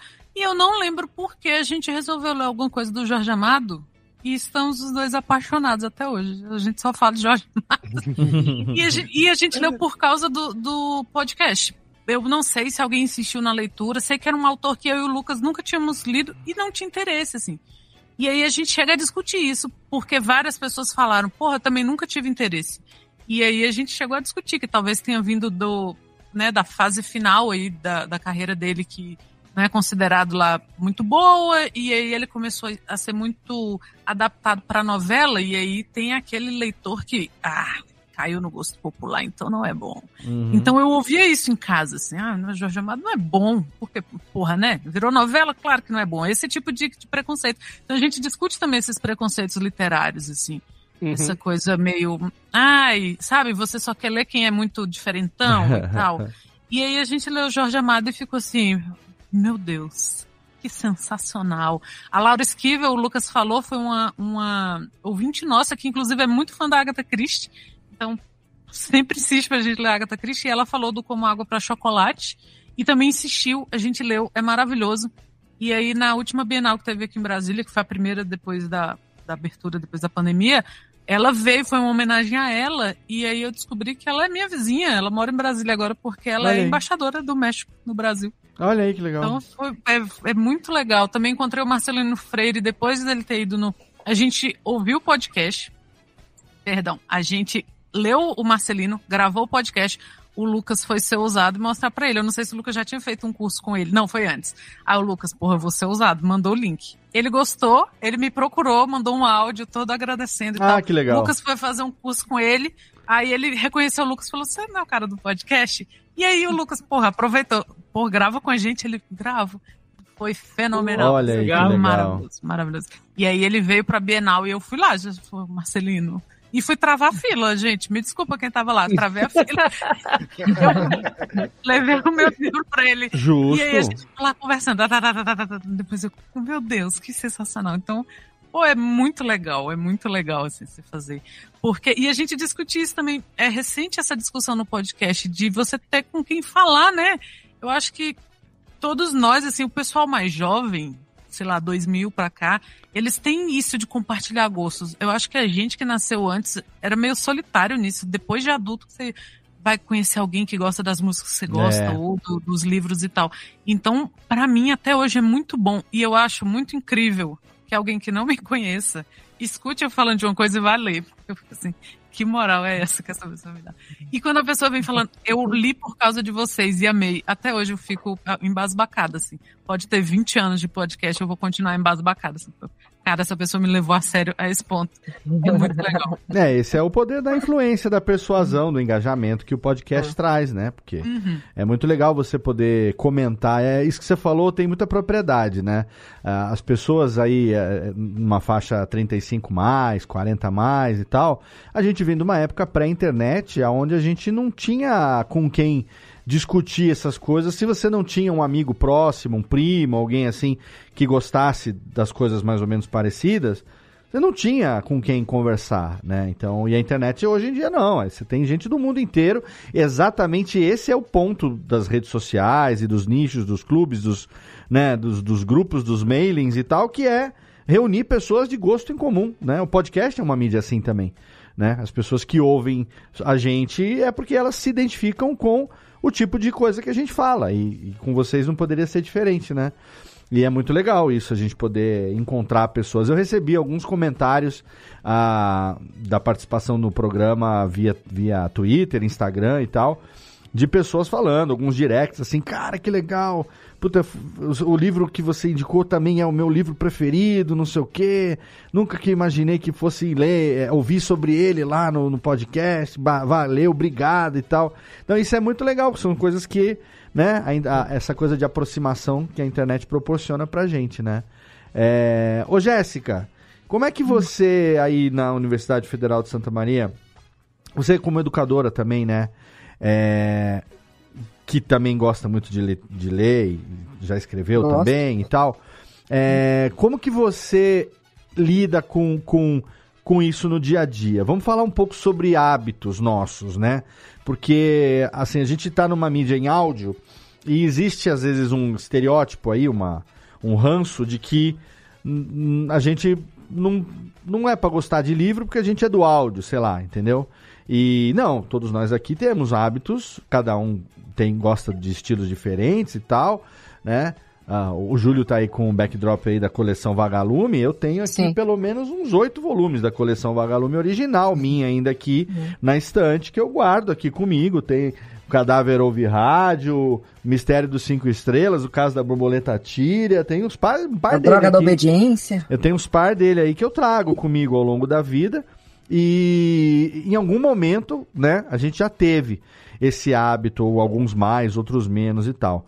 Hoje, para você, como profissional, como mãe, como né, educadora, funcionária pública, também podcaster, comunicadora e tal, como que você lida com a literatura no dia a dia? Você tem um hábito, tem um ritual, tem um dia certo, um horário certo, um cantinho certo?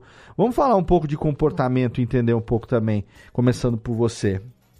Vamos lá. Eu uh, trabalho numa editora uhum. atualmente, né? Já, já fechamos um ano lá. E aí, é, esse, essa, esse dia a dia de estar inserido no processo de desenvolvimento dos livros, embora eu esteja mais por uma gestora de processos lá, uhum. é, eu acabe eu acabo me envolvendo em várias partes da fisicalidade do livro, mas também dessa parte mais intangível dele, que é do livro como objeto afetivo, uhum. né? Então a gente entra, eu, né, eu tenho meu mestrado em patrimônio cultural também, então a gente pega, né, eu, eu, tenho esse olhar sobre o, o, livro, né, dessa forma, e, e agora com a questão do imaginário social também, junto da, do doutorado, isso acaba é, evidenciando o, o, livro como um objeto que marca uma época, que é um registro, né, então eu, eu não consigo uh, ficar no livro só enquanto uma, um objeto que conta uma história. Uhum.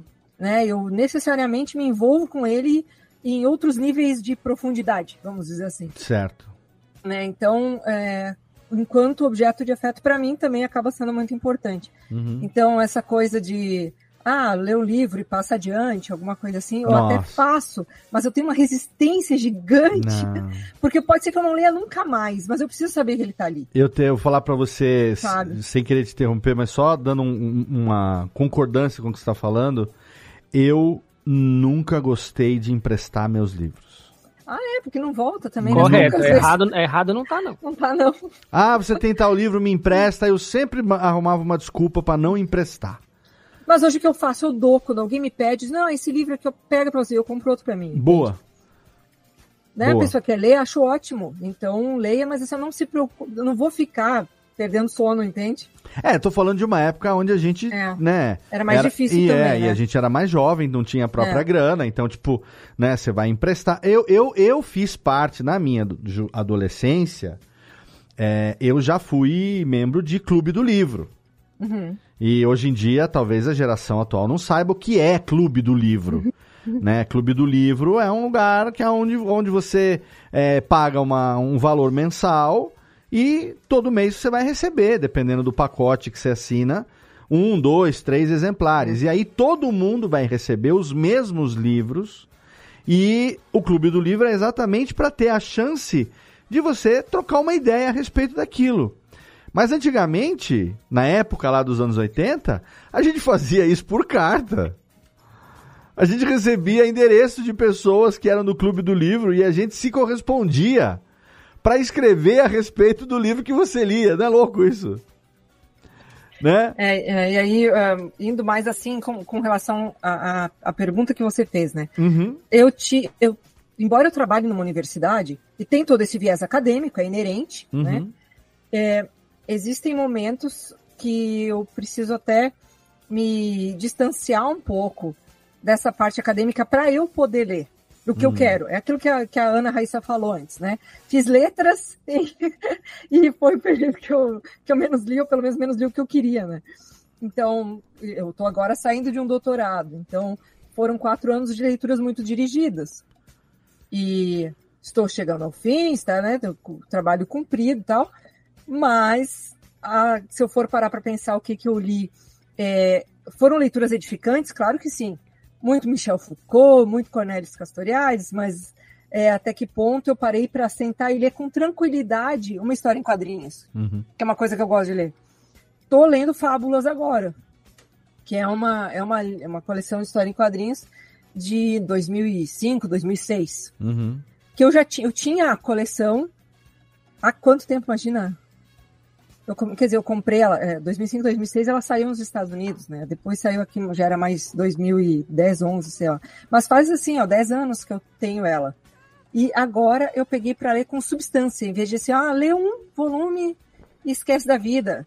Não, eu peguei, eu vou ler como se fosse uma série. Ah, legal. E, né? E daí uhum. estou lendo, mas assim, a, porque agora eu sentei focada nisso. Em outros momentos, se eu fosse fazer isso, é, ou eu abandonar no meio de novo, não uhum. que não seja interessante, mas porque outras coisas acabam se entrecruzando, né? Sim. Ou eu ia ficar com consciência pesada de estar tá parando para ler aquilo ali, quando na verdade eu deveria estar lendo outra coisa. Né? Então, eu já trabalhei em, em, editora antes de vir aqui para o UFSM também. E eu fazia, é, embora eu organizasse as, as revistas acadêmicas que, que, nós publicássemos lá, eu ajudava na revisão. Uhum. Então eu tenho esse hábito de de revisor, embora oficialmente eu não seja uma, que é de ler revisando. então, às vezes, dependendo, tem livros assim que eu achei muito legais, o encadernado, a estrutura, fui ler com gosto, tinha tanto erro, tanto erro que aquilo me desconcentrou de uma forma que eu fiz uma lista da, dos 150 e poucos erros que eu encontrei uhum. e mandei para a editora e disse, olha, eu não consigo ficar quieta. Sim, nossa. Né? Eu, eu me sinto no dever, na obrigação moral de dizer, ó, isso aqui, alguém, né? Porque mal ou bem, tem alguém que foi acreditado como revisor naquele é, livro. Recentemente aconteceu comigo chato, também. Entendeu? Lendo um livro, você percebe que tem muito erro ali. E aí você ainda a, a gente entende, né? Mas às vezes, é. sei lá, pode passar batido para muita gente também. A Jéssica a revisão... sofre da mesma maldição que o Sidão, né? O Sidney Guzman. Sim, sim, falei disso com maldição. ele. É, é, é inevitável. Aí quando. É, é, até porque né, isso é uma, é uma coisa muito ingrata a revisão.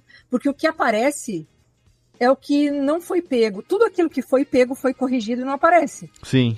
Né? É, então, eu costumo dizer que é um trabalho invisível, assim. É, Se alguém exato. vê o seu trabalho é porque ele não tá bom. É igual um verniz na madeira. Você vê elogiar a madeira, não verniz. Né? Fantástico. Verniz sim. bom. Então é isso. O, o, que alguém vê é justamente o que você não viu, né? Então, você... é, caramba. Então, são coisas assim, é, é, embora eu hoje esteja é, muito envolvida com a coisa do podcast, do áudio, uhum. mas para mim isso é muito. Não tem como separar, porque acima de tudo eu entendo como linguagem. Sim. Né? Então, é a palavra, é a mensagem. Hoje, quando eu. eu bom, eu estava me recordando, o primeiro. É, minha primeira vontade de ler foi ouvindo os disquinhos coloridos da coleção Disquinho, que, era, que eram os discos é, feitos em plástico colorido, de né? De fábulas, sim. Uhum. É, de fábulas que eram, na verdade, é, audiodramas, né? Eram Isso. Recentemente contos... o Marcelo Duarte falou dessa coleção lá no, no Guia dos Curiosos. Né? Uhum. Foi bem legal. E isso fez com que eu me interessasse pela, pelos contos que né, eram, são contos infantis, enfim. E eu, discutíamos esses tempos lá no Ineditados, os novos formatos digitais que os, os livros estão se apresentando, uhum. principalmente com as questões de acessibilidade. Sim. Quer dizer, eu tenho uma mensagem que precisa, né, o que é passada de alguma forma, que se estiver num formato escrito, ótimo, mas se ela estiver num formato de audiobook, é, é book, né? Sim. Então eu não, eu não tenho essa distinção do ah, porque é áudio ou porque está escrito. Para mim, é, é, o que interessa é essa parte, vamos dizer, é, imaterial disso né? Que é a mensagem que está ali.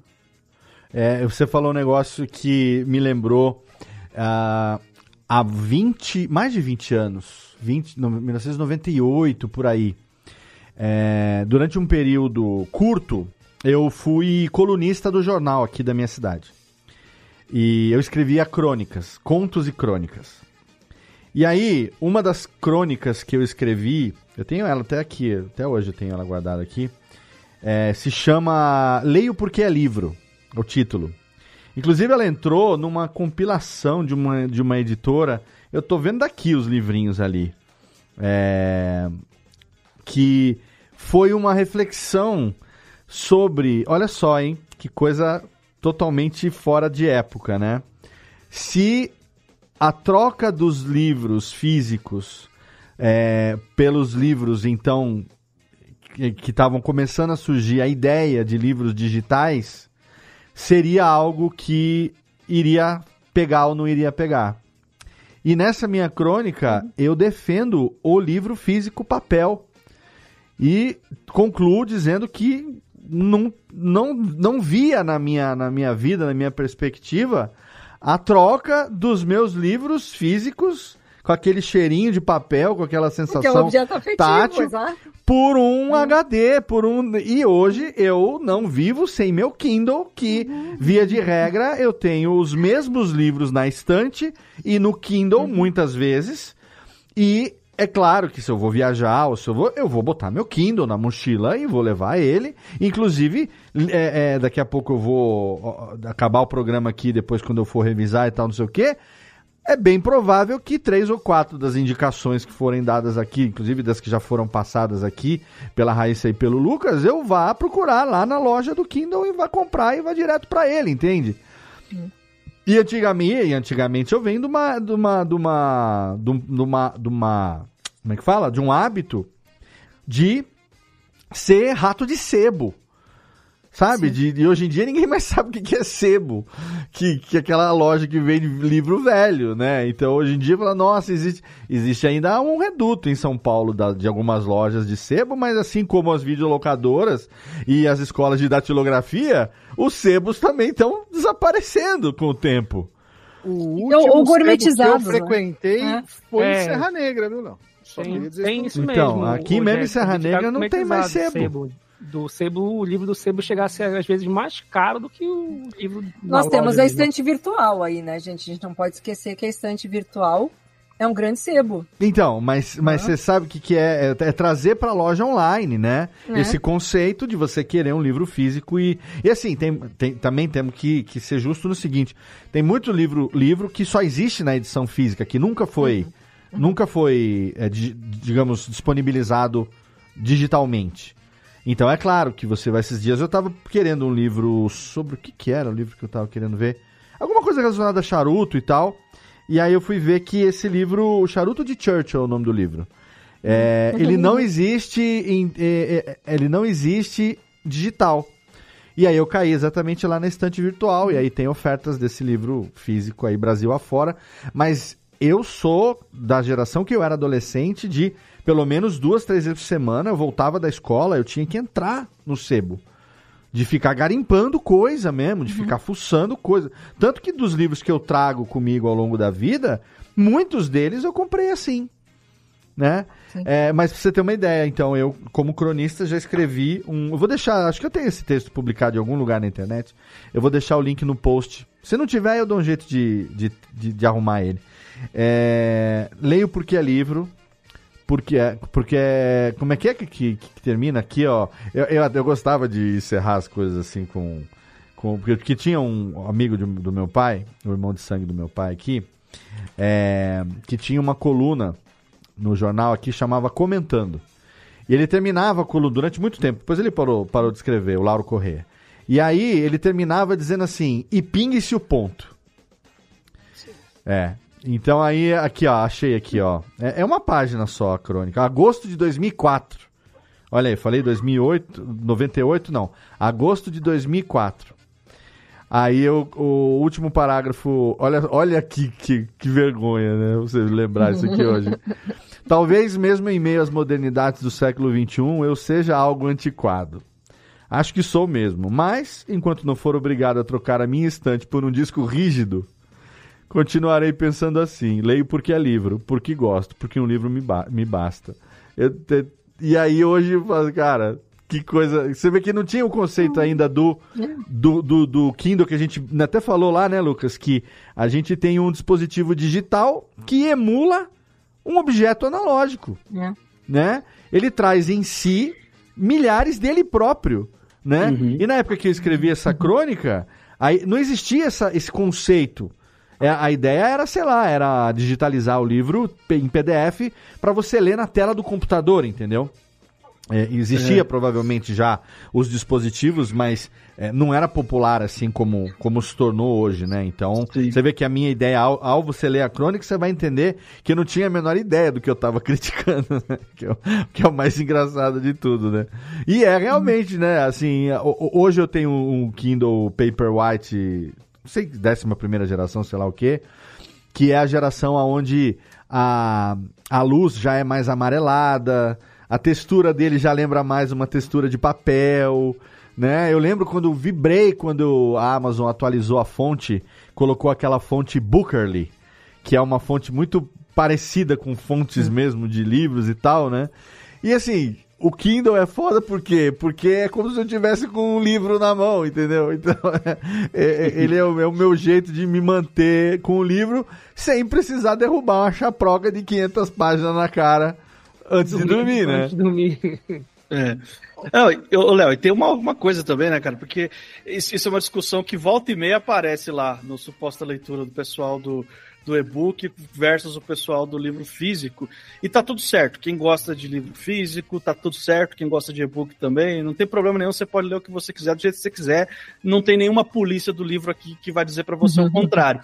Mas tem um aspecto do, do e-book, do Kindle ou do, de outras marcas parecidas com Kindle, que até quem gosta do livro físico concorda que é melhor você ler no e-book. Quando você está lendo um livro muito grande, tipo um Vitor Hugo da vida, assim, Os Miseráveis, Os Três Mosqueteiros, uma coisa Sim. com mais de mil páginas, é, é pesado. É. Se você ficar muito tempo lendo, tipo uma hora, 40 minutos, uma hora, começa a doer a mão. Se você estiver sentado de um certo jeito, vai doer as costas. Se você tentar deitar, vai ficar difícil o seu braço ficar segurando o livro.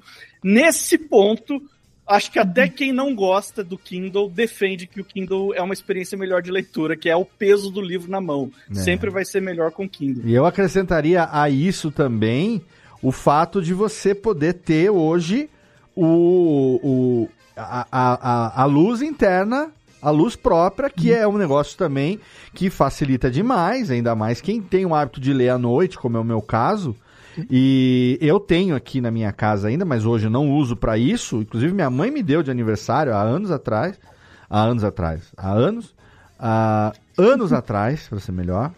Eu, uma luminária de cabeceira, sabe? De, de botar na, atrás da poltrona, assim. daquela que tem aquela bobadinha e tal, porque minha mãe sabe que eu gostava muito de ler. Então ela falou assim: não, quando, quando eu aluguei a casa aqui, ó, você vai ter o um cantinho de leitura para você e tal, não sei o que tem. Pensando nisso, né? Em acender a luz para você poder ter iluminação artificial para ler o livro físico, né? E hoje não, com o Kindle você consegue, ele tem luz própria e é uma luz é, digamos, difusa, né? Não é aquela luz direta, como, por exemplo, se você estivesse lendo num iPad da vida, que né, ou na tela do celular, que é uma coisa, uma luz muito clara e tal. É, ele é retroiluminado. Retroiluminado, é. E outra coisa também, que é um negócio que eu me apaixonei quando, quando eu lembro no primeiro Kindle, eu fiquei um dia inteiro só com ele, para cima e pra baixo, assim, essa coisa do e-ink, né? Dessa coisa uhum. da, da tinta que não é uma tinta, né? Da página que, que, que apaga. Eu lembro de, de, de. Não sei se vocês assistiram aqui o aquela a série The Last of Us, a série, se chegaram a ver ou não, que tem um episódio do, do Adam e do Sam, do, do, dos dois uh, dos dois irmãos, e um deles era, na, na, na, série ele apareceu como sendo mudo, e ele tinha aquela lozinha que ele ficava escrevendo, levantava e apagava. Eu tive aquele brinquedo quando era uhum. moleque. Eu também Se apagava, também. brincava, é. apagava. E o E-Ink lembra muito isso, sabe? Um negócio que você pode... A, a letra aparece, é diferente de, de, de uma letra, de uma fonte... É, de um PDF ou de um documento de Word e tal, né? A sensação visual que você tem, ela não cansa os olhos e tal. Né? Então, eu acho, Lucas, que mesmo quem não gosta do Kindle tem que se render às muitas vantagens que ele traz é, em detrimento disso. A única coisa que ainda não, não, não tem, mas eu acho que um dia teremos, e aí eu vou atualizar pelo Kindle 49 geração quando isso acontecer, é que ele tenha o, o, o, o, aroma do livro também, que saia o cheirinho de livro. Ah, mas isso já tem coisa que vende aí já. Mas não, mas, oh, não, mas oh, não, ele não tem o um negocinho que você abre. Assim, ele ali tem cheiro de livro. Não tem cheiro oh, de livro. Ô, Léo, na esteira de tudo isso que vocês estão falando aí, eu queria perguntar para os nossos convidados o seguinte: vocês Diga. enxergam que em algum momento o livro, o livro físico vai acabar? Acho muito difícil. Acho pouco provável né? Por, por, mais que o Kindle seja. Eu, assim, por um contexto aqui para galera que não, não me conhece, eu sou um leitor de 99% e-book. Eu uso Kindle, pouquíssimos livros meus são físicos aqui. Eu ganho alguma coisa de alguns colegas que publicam e, e me dão de presente o livro deles. E então, alguma coisinha física eu tenho aqui em casa, mas a minha preferência quando eu vou comprar é sempre o e-book. Eu sempre vou lá, compro o e-book e leio no meu Kindle. E ainda assim, a gente precisa entender que leitores de e-book no Brasil representam mais ou menos 5% dos leitores em geral, certo? A gente teve uma expectativa. É, é, é complicado. É 5% dentro dos leitores, né? É dentro dos leitores. Ainda dentro dos leitores. A gente teve uma expectativa de que esse número fosse mudar um pouquinho. É, é, complicado você chamar de expectativa algo que aconteceu na pandemia, porque é foda, é o fim do mundo, a gente não deve ficar contando os, os lucros ou as vitórias no meio do fim do mundo, é foda. Mas houve uma procura muito maior por e-books durante a pandemia e no mercado literário começou a especular que, ó, talvez agora o e-book vai engrenar de vez no Brasil e parece que essa curva subiu e já desceu e estabilizou um pouco. Então não foi aquele boom que o pessoal estava esperando. Ainda há uma resistência. É difícil prever se um dia isso vai mudar, se esses números vão mudar. Mas acompanhando as tendências do mercado literário, eu digo hoje, a minha aposta pessoal é que é muito pouco provável que o livro físico deixe de existir até mesmo, não, não só de deixar de existir, que eu acho que nunca vai deixar de existir, assim como o vinil não deixou de existir. Tem vinil para o público que é um nicho do vinil. Até hoje você encontra vinil para comprar. Mas eu acho que o livro ele ainda vai ficar um pouco acima de ser só um nicho. Ele ainda vai continuar sendo, durante assim, algumas décadas, a principal forma de leitura pelo menos no Brasil, com certeza essa é a minha aposta. Assim, eu, eu não vejo como o livro físico sendo uma mídia que vai deixar de existir num, num futuro próximo. E olha que eu sou escritor de ficção científica. O meu trabalho é ficar pensando num futuro esquisito. E esse eu não consigo imaginar. Ó, oh, gente, aproveitar para dizer para vocês aqui, Lucas e Ana Raíssa, que o link do episódio número 130 do Suposta Leitura sobre o Som e a Fúria, de William Faulkner. O Compre Aqui o Livro está direcionando para O Céu da Meia-Noite, hein? Tem que corrigir esse link aí. Que eu fui aqui dar o jabazinho aqui e ele tá, tá, tá vindo o livro errado aqui, ó. Então. Opa! É, tem que corrigir aqui. Então depois você me manda o link certo do afiliado para eu poder comprar com o link dos amigos, que afinal de contas, né, se você Aí, Técnica, pode ajudar os amigos, né? Melhor ainda. Então, eu não vou nem entrar aqui. Eu tava pesquisando aqui na Amazon, falei, eu não vou perder, porque eu acabei agora de terminar. Acabei de terminar. Acabei agora um livro e eu estou essa noite vou iniciar um outro, uma leitura nova hoje. Entende? Então, falei, já que a Ana recomendou com tamanha veemência, né, com tamanha ênfase, falei, vou comprar aqui, não vou nem esperar acabar a gravação para isso mas o link estava errado. Então, Lucas, me mande, por favor, o link. link aí, Lucas. Ainda hoje para mim aqui, que se pá, Pode deixar. vai ser o, o, mais novo livro aqui da, da... Ou vai ser o mais novo livro? Vai ser a, a minha, minha próxima leitura a partir de agora. E assim, né? Léo, tem uma questão, Léo. Ah. É, a, a, os meninos levantaram lá no podcast dele, eu tava, ouvi vários programas e tal. Boa. Para poder lembrar algumas coisas. E um ponto que é tocado frequentemente e que foi tocado hoje aqui, né, é essa relação da leitura com, com a infância de todo mundo. Acho que teve um episódio que a Ana comentou, justamente que ela comentou aqui, que ela era meio deslocada em relação a isso, que ela gostava muito de ler, mas tipo assim, não se encaixava muito com a galera da escola e tal, então era uma pessoa meio deslocada nesse aspecto, que se envolvia com, com os amigos da idade, mas esse era um, um ponto da vida dela que era fora da curva, né? E todos, a, a, todo mundo aqui do, do galera do, do Radiofobia, todo mundo aqui tem, tem filhos e tal.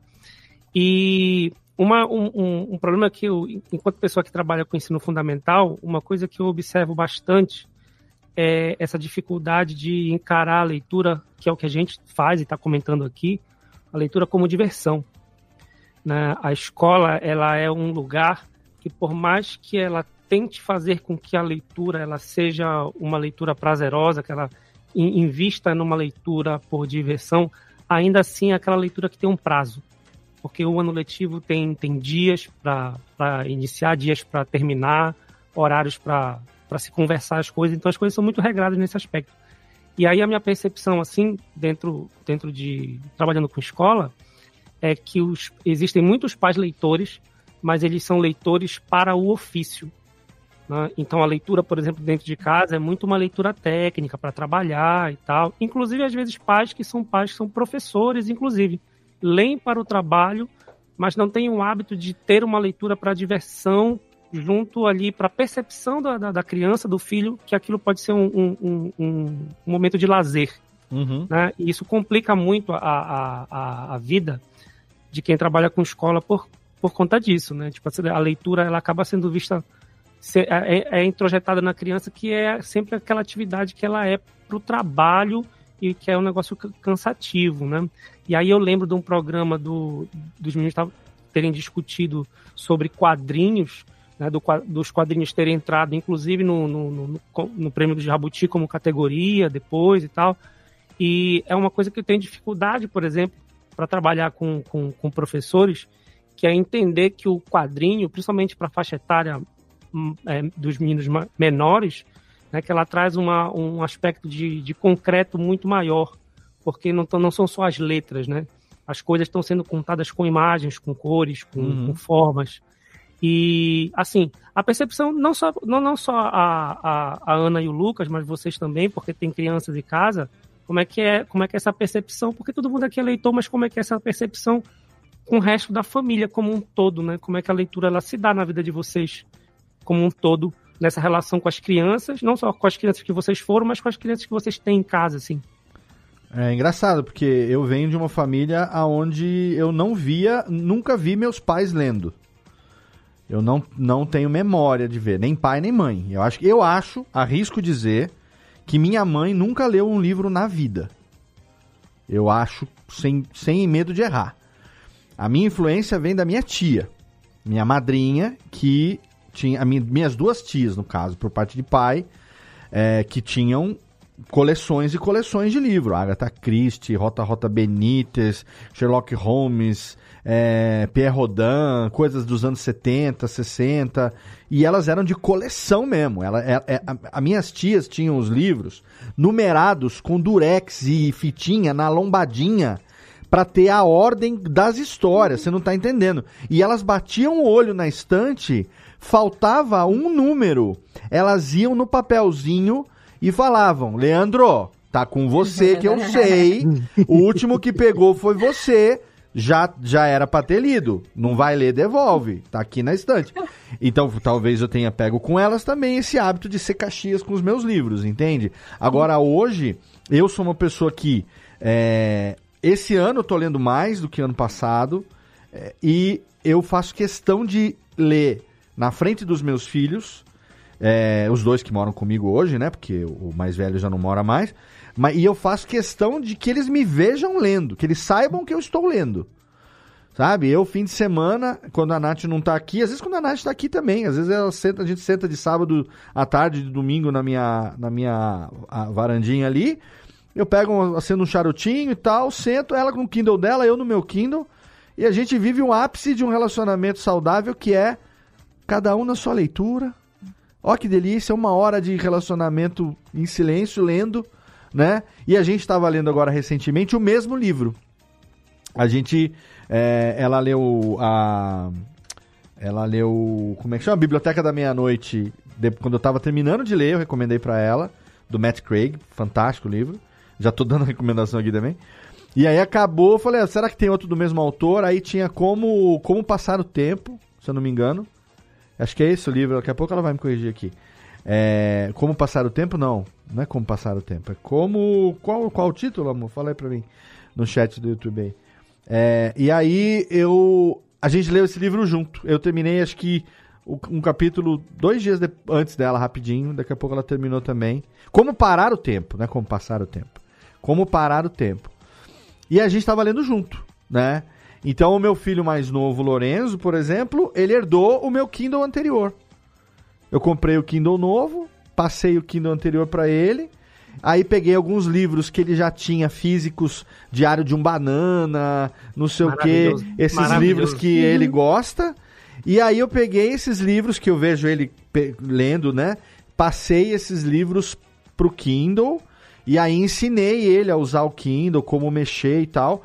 E hoje eu vejo ele lendo, eu vejo ele recarregando o Kindle. Vira e mexe, ele fala: Papai, pode comprar um livro tal para mim, não sei o quê. Será que tem no Kindle, né? Aí eu vou, acho, se tiver, eu compro para ele e tal. Então, é, e eu sempre presenteei os meus livros, meus filhos com livros. Né? O Lucas, ele quando saiu daqui, ele fez questão de levar toda a coleção da, da, dos livros do Eduardo Spohr que eu tinha dado para ele, a quadrilogia angélica e tal. É, os livros do. É, como é que chamava? Esqueci o nome agora. É. Zack. Era Zack alguma coisa. Tinha uma coleção infantil também. Zack qualquer coisa. Ele, ele, nossa, tinha muitos livros desse, desse Zack qualquer coisa aí e também Percy Jackson, é, sabe? A minha sobrinha também gosta muito de literatura. Agora no aniversário dela, ela tem seis meses a menos do que o Lorenzo. E ela, de aniversário, pra gente deu o box, Ultimate Box Harry Potter pra ela. Nossa, ela pirou na batatinha, porque ela adora e não sei o quê. Então, assim, é um hábito que a minha família não não não, não veio do, dos meus pais. Graças a Deus eu tive minha tia, minhas tias e o meu primo, que era o meu, meu par, três meses de diferença. Então, eu e meu primo, que éramos ali de, de, de pegar e tal. Eu gosto muito mais da linha de romance é, policial, ficcional e tal. Ele é muito mais da linha Stephen King, suspense, né? E, mas nós dois sempre lemos muito ao longo da vida e eu tô, com, tô tentando, né? Pelo menos educar através do exemplo e à medida que eu tenho possibilidade, eu presenteio meus filhos com livros e, e, e tento fazer com que ele, o hábito seja natural para eles também. É, e por, por, incrível que pareça, por incresça que parível, Ah, eu falei da minha mãe, falei mal da minha mãe, deixa eu falar bem da minha mãe aqui também, porque eu cresci com a minha mãe lendo gibi. A minha mãe é que comprava gibi, ela que gostava, ela não dormia sem ler Turma da Mônica, Chico Bento, Tio Patinhas. E ela tinha caixas e caixas de papelão embaixo da cama dela, ó. Tô, tá me vindo agora aqui a lembrança. E a gente ia lá e pegava os gibis e tinha que levar de volta. o almanacão né, da, da, da, da, Disney, não sei o quê, Grandes Aventuras Disney. Naquela época da, da, da editora Abril, né? Que era o formatinho, assim, quadradinho e tal. É, então a minha mãe nunca leu um livro na vida, mas ela deve ter, ela leu dezenas de milhares de gibis, com toda certeza. Né? E por incrível que pareça, na minha vida, dos meus filhos, na minha, sim, eu tenho muito quadrinho aqui, mas eu tenho muito quadrinho. Tenho muito Batman, né? Tenho muita coisa é, de herói que eu gosto, que eu coleciono. Bom, quem me conhece sabe, né? O quanto que eu gosto de Batman e tal. Mas para os meus filhos não foi um negócio muito presente. Sabe? Por exemplo, Turma da Mônica, para mim, fui educado com turma, com turma da Mônica, criado com Turma da Mônica, né? É, e e eu, meus filhos não, não tiveram tanto essa passagem pelo, pelo gibi. Mas eu acho que de uma certa maneira, talvez um pouco acima da média, não sei, a gente aqui em casa consegue meio que. É, eu consigo, né? Porque eu sou pai solo, então consigo direcionar eles nesse sentido, né? Então acho que tenho sido bem sucedido. Você, Júlio, que tem uma filha também. Você, você falou de JJ Benítez, né? Rota, Rota Troia, Benítez, né? Operação Cavalo Operação de Troia, sim. Você liberou uma memória aqui que eu, eu lembro do meu pai ler esse livro. Acho que foi o único livro que eu me lembro de ter visto meu pai ler. É, já faz muitos anos isso, né? Operação né? Cavalo de Troia. A minha mãe, é, é, recentemente, ela, ela, ela leu aquele 1808. Boa. Depois tem uma continuação, que acho que 1822, é 1822 Laurentino Gomes. É, eu, eu, lembro dela ler esses livros, né? Que conta é, a chegada da família imperial, da família depois Brasil, isso, é, depois exatamente. tem a parte toda ali de você você me, me trouxe essa memória, né? Eu, eu, eu confesso que eu não sou um leitor ávido, né? Eu, eu devo ter eu devo ler um livro por ano, quando muito, mas engraçado que mesmo não sendo é, é, eu, eu não sei se eu peguei um pouco não vou, eu vou usar a palavra versão, mas talvez não seja bem essa, né? Porque a minha mãe foi professora de português e eu, você já sabe, eu tive aula com ela, né? Eu não sei se eu peguei uma, uma certa resistência à leitura, eu sou um cara mais do audiovisual, né? E, mas aqui em casa, a minha filha, ela lê muito, é, e é muito influência da mãe dela, né? A mãe dela era professora também, né? É, tem a sua coleção de livros uh, que eu guardo até hoje, né? Que tá, tá no armário. É, e, e, a minha filha lê muito, por isso até que ela quer o Kindle, né? E, e ela tem, mas o que ela lê hoje em dia são os, os, os livros mais infantos juvenis e que estão sendo de alguma forma adaptados para seriados da internet, né? Uhum. É, ela leu recentemente aquele, aquele Como Eu Era Antes de Você, né? É, que, que, é um filme também. Eu, eu, não lembro se ela leu antes ou depois. Ela tem a, a, a, coleção, acho que a trilogia do Amor e Gelato também, que virou uma série na Netflix. S-Box Ultimate Power aí do Harry Potter é. também, ela me fez comprar porque ela queria ler, etc. Então ela é, é, é, ela tem 14 anos, né? Ela é muito mais ativa do que eu nessa história de ler, né?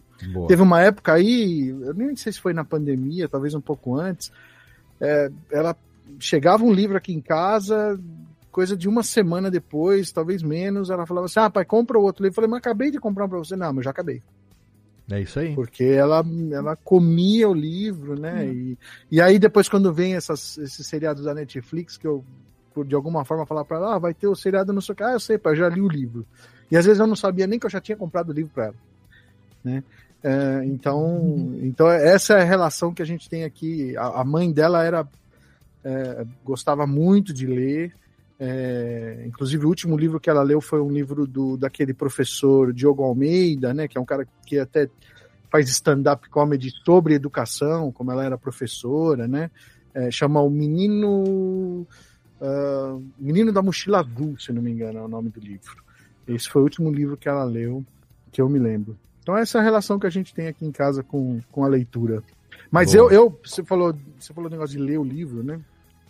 Eu para ler, eu para ler, eu sou um cara muito chato. É, porque eu preciso que a casa esteja num total silêncio. Eu, eu, não, eu, não, eu não consigo ler com barulho, seja ele qual for. Se a minha filha estiver em casa, eu não consigo ler.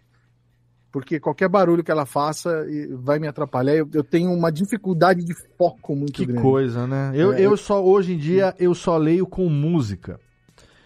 E eu boto música de trilha sonora Pra, dependendo do, do livro que eu tô do lendo. Para ambientar. Então, né? por ambientar, exemplo, eu li Fogo e Sangue, né? Do, do, do Martin, que é a saga da família Targaryen e tal, da dinastia Targaryen, antes da série, ano passado eu li Fogo e Sangue, cara, era a soundtrack oito temporadas Game de Game of Thrones e Mas no tem um shuffle, sentido, né? Tem no shuffle e às vezes que você tá lendo um capítulo e a trilha tá ali no a fundo. Trilha bate, às vezes é, a trilha bate com às momento, vezes é. bate com o que tá acontecendo. E assim, eu só consigo ler hoje. Então, um livro, por exemplo, esse do do do como Parar o Tempo, a própria Biblioteca da Meia-Noite e tal, eu li com uma playlistzinha de é, smooth jazz, uma coisa de lounge, assim, sabe? Uma coisa mais. Música de é, elevador. Chill out. É, não, não, não, não chega tanto, mas uma coisinha assim, mas sem, sem sem cantar, só instrumentalzinha,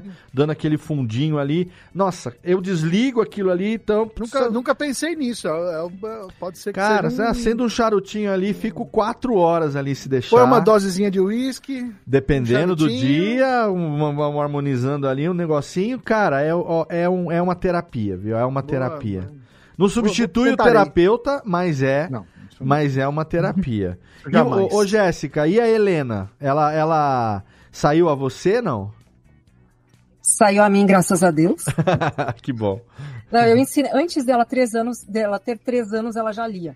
Caraca! Porque eu ensinei ela a ler porque ela pediu. Olha só. Então, nós, uh, eu tinha o hábito de contar histórias para ela, embora ela também nos visse lendo outras coisas, né? E com mais ou menos isso, uns dois anos e meio, ela ela me deu um livro, ela me chamou, me botou sentada numa cadeirinha de madeira daquelas pequenas e disse e abriu um livro da Cinderela, entregou na minha mão e disse assim, ó, conta a história. Aí eu li aquelas aquelas páginas grandes que tem uma figura grande, duas linhas embaixo, né? Uhum. Era uma vez uma menina que perdeu a mãe e seu pai se casou novamente. Enfim, comecei a contar a história. Aí ela tirou o livro da minha mão, fechou e me disse: conta a história de novo. Aí eu contei de um meu jeito. Uhum. E ela me olhou e disse assim, apontando o dedo assim, ó. Tu tá me contando a história diferente quando tu tá com o livro na mão e quando tu tá sem o livro na mão. Mas quando tu tá com o livro na mão, tu me conta ela sempre do mesmo jeito. Eu expliquei para ela, mas é que eu estou lendo. Daí eu uhum. abri o livro, mostrei as linhas embaixo com as letras e expliquei para ela, isso aqui é um código. E o que tá aqui vai ser sempre igual. Se eu pegar isso aqui e for contar a história para você, se o seu pai for fazer isso, a gente vai contar igual. Porque tá escrito nesse código aqui. Isso aqui se chama letra. Escrevi, é escrito, expliquei os uhum, conceitos. Uhum. E ela me olhou e disse: Eu quero saber isso aí. Olha aí. que precoce, dona Helena. Que garota mais precoce.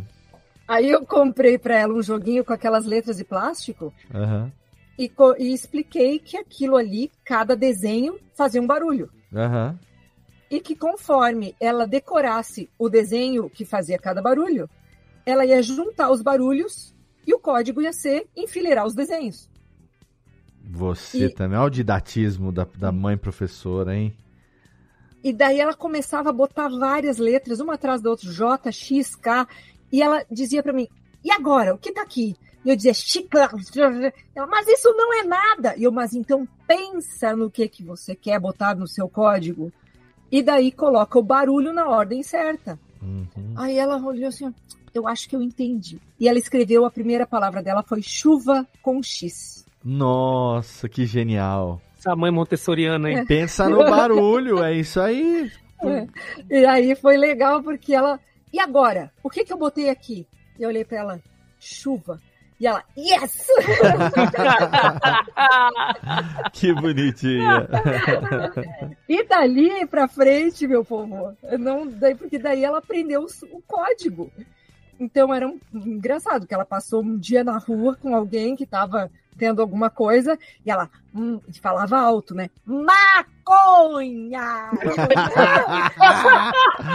Genial! Filha, não! Uh... Mas o que é maconha? Calma, em casa a mãe explica. Pra quem não sabe, a Helena, a Helena, filha da Jéssica, recentemente fez, fez Entrou para biologia, tá então, com 19 anos. 19, né? né? Não, eu tô tentando é. lembrar da idade. É. E ela tá fazendo paleontologia, né?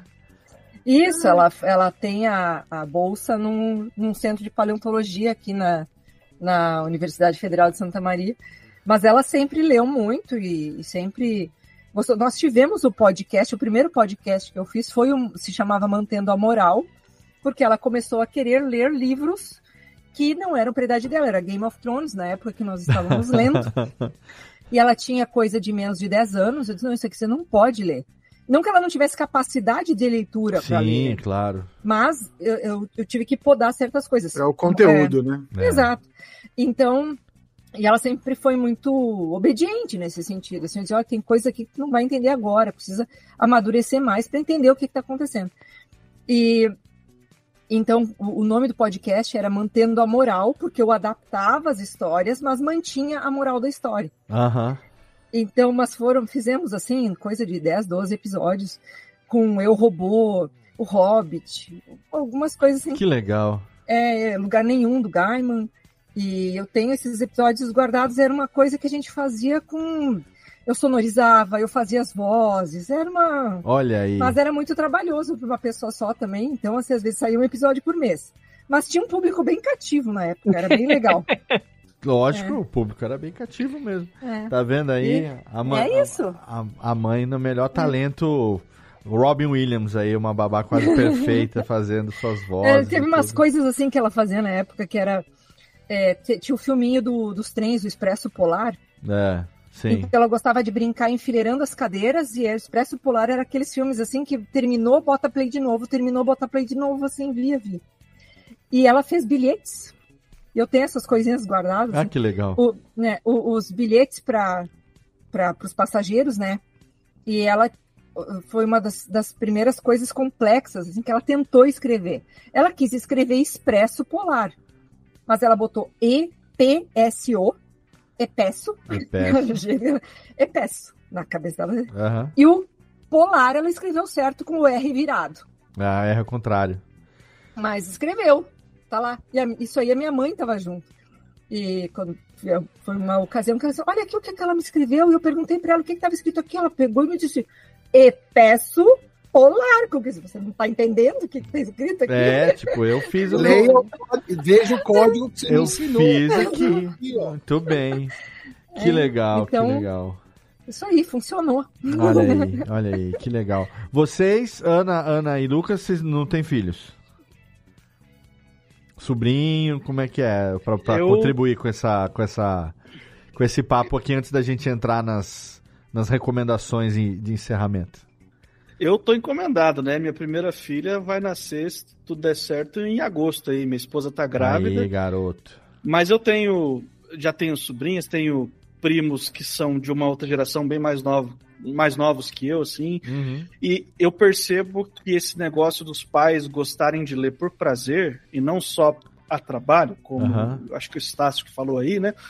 É, isso colabora muito e, e quando não tem esse incentivo dentro de casa. o pai, vou ler um livro agora porque é divertido. Eu quero ler um livro e eu, e eu gosto de ler. É. Quando não tem esse incentivo dentro de casa, uma outra coisa que funciona muito bem é quando na escola não é dado apenas um livro e um prazo para os alunos lerem, e sim é feita uma mediação de leitura.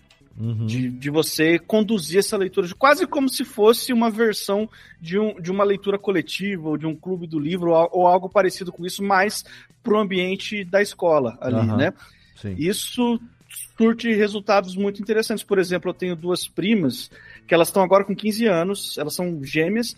A minha tia não gosta de ler, não tem hábito de, de leitura, nem, nem tem livro em casa. Assim, os poucos livros que tem na casa dela são das filhas dela. Agora, as minhas primas gostam bastante. Elas adquiriram o gosto porque elas tiveram uma professora de português muito didática também, assim, uhum. na questão da literatura, de saber fazer uma mediação. Falou assim: ó, nós vamos ler o Dom Quixote, mas deixa eu explicar para você porque que o Dom Quixote é legal. E é claro que a, a professora não deu o Dom Quixote, o texto original, para claro. as crianças ler, assim, deu uma versão resumida, né, para trabalhar mesmo com, com o pessoal mais novo na escola, assim.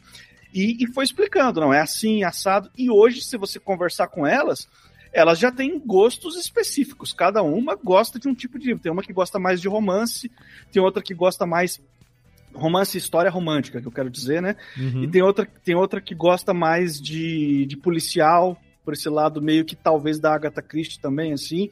Então é, é interessante ver como o, quando você faz o trabalho de mediação inteligente, um trabalho mais interessante com os alunos, eles rapidinho eles vão desenvolver os, o, o, próprio gosto deles e aí eles vão embora por conta própria, entendeu? Eles vão atrás dos livros que eles querem.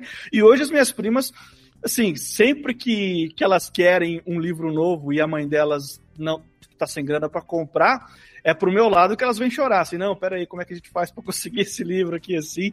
Eu virei uma espécie de fornecedor extraoficial de livros da família, assim, sabe? Beijo, Perfeito. mãe, fica a dica. É, excelente. E você, Ana?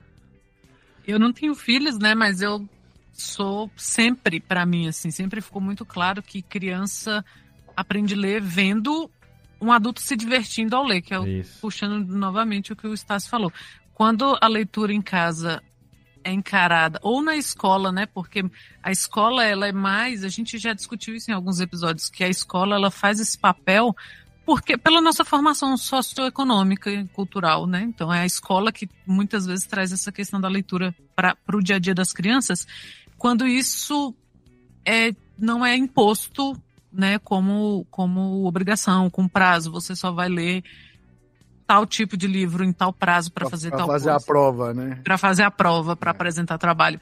Então, que é inclusive o que afasta as pessoas da leitura, né? A gente tem pesquisas aí quase que não são mais anuais, mas nem o, o, o censo é mais anual no Brasil, né? Vamos ver se agora. É, mas que mostram que os leitores, assim, crianças leem proporcionalmente crianças leem mais, pré-adolescentes uhum. leem muito e depois a gente perde esses leitores. Sim. E que é tristemente o momento que eles entram no ensino médio. Então, assim, é quando também pela, pelo currículo do ensino médio, o, o tipo de leitura fica muito longe do que eles estão lendo, sabe? Então você não tem mais uma coisa tão próxima. Uhum. E aí a gente começa a achar que literatura brasileira é chata, que literatura clássica é chata, porque é apresentado pra gente como uma coisa chata. Pois é. E em casa, você geralmente não tem um adulto que se diverte, que lê porque quer. Ou ele lê a trabalho ou ele não lê. Uhum. Mas quando a criança é exposta a isso por uma tia, por amigos, por uma professora, por um primo contrabandista de livros e o que quer que seja, isso, isso cresce, isso floresce na pessoa. Porque a gente, culturalmente, a gente tem a ideia de que leitura é algo intrinsecamente bom. Uhum. Tanto que a gente tem, né? Ah, é melhor ler qualquer coisa do que ler nada eu não concordo, mas é um outro assunto. É, eu também não. É, e, então a gente já acha que é intrinsecamente bom. Então, geralmente as pessoas estão falando assim, poxa, eu queria ler mais. Eu queria. A mesma coisa do eu deveria tomar mais água, eu deveria fazer mais atividade física, eu deveria ler mais. Porque a gente já pensa em algo intrinsecamente bom. E nós, leitores, a gente tem essa ideia, quando o Léo estava falando né, que põe a, a, trilha sonora, que pega o charuto, a gente tem a ideia da leitura como algo muito individual. Uhum. E é muito bom. Mas a leitura é coletiva. A gente tem o historicamente o nosso hábito de ler em silêncio e só pra gente é muito recente. Porque nem todo mundo sabia ler. Então, na, nas cidades mesmo, depois da história, né, que só os monges liam e você tinha os copistas e tal, quando uhum. isso se tornou mais comum, na cidade, geralmente, sei lá, você ia na padaria e tinha o jornal lá e quem chegava lia para todo mundo. Uhum. Porque tinha uma pessoa que lia. Então, isso, ou então tinha a pessoa em casa, nas famílias, que lia carta, então chegava a carta, se levava para fulano ler. Então, é, sempre foi coletivo. E isso ficou na gente. Então, por mais que seja um hábito, né, de você estar tá lá ali, você com você mesmo, do seu jeito, a casa em silêncio, a música tal, darará, você começa a querer compartilhar aquilo. Porque é assim que a gente aprende. Ninguém nunca olhou um livro e pensou, que é isso? E abriu e começou a ler e amou. Isso não existiu, assim. Isso é, é uma cópia, é um, é um movimento de cópia. Se os adultos leem e se eles leem por diversão, as crianças passam a ler. Então, a escola acaba, né, tendo tem, tem, um nó ali na escola, que é quando a gente perde esses alunos. Tem um nó em casa, de novo, pela nossa formação sociocultural, nossa formação econômica, de que livro é caro, livro é difícil, livro é difícil de manter, gente. Assim, para limpar é um negócio, é terrível. Para você mudar é caro. Então é uma coisa que geralmente você tem, mas você não mantém. Então isso ter livros e, e como a Jéssica falou, livro como objeto de desejo é um luxinho, sabe? É. Aquela coisinha assim de e de você passar isso para frente, como o Júlio falou que ele tem o, o, livros guardados que foram da mulher dele. E isso é um luxinho, assim, é uma coisa muito específica. Então, é, isso só passa afetivamente. É uma forma de, de, de, passar afetivamente. Então, eu tive uma colega de trabalho uma vez que falou, ela estava grávida, ela falou assim: Ah, eu detesto ler, mas eu quero que a minha filha leia. Como que eu faço? Eu falei: Você não vai fazer isso nunca. É, ué. E ela ainda falou: e se eu colocar o celular no meio do livro e fingir que eu tô lendo? Eu falei: ela vai passar a colocar o celular no meio do livro. É lógico, imagina. Não Porque como. não acontece, não. assim, se você. E, e, você acha que aquilo é intrinsecamente bom ao ponto de você querer que a sua filha faça, mas você não vai fazer, né? Pois é. Olha, coma feijão, mas a mãe odeia esse tipo de coisa. Então, é, é um hábito social e é um hábito afetivo, assim, você aprende e todo mundo lembra. Foi com a minha tia, foi com a professora que eu tive, da mesma forma que você lembra quando o Júlio falou, né? Ai, minha mãe era professora de português, eu tô minha versão. A gente, isso fica. É. Isso fica. Aquele professor de português que fala uma bobagem. E olha, ó, eu não perdi o meu hábito de leitura por isso, mas eu tive uma professora de português que era um desserviço. Meu Deus, assim, ela teria sido uma péssima colega de letras, que ela ela falou, vai, gente, é uma perda de tempo, é uma perda de dinheiro.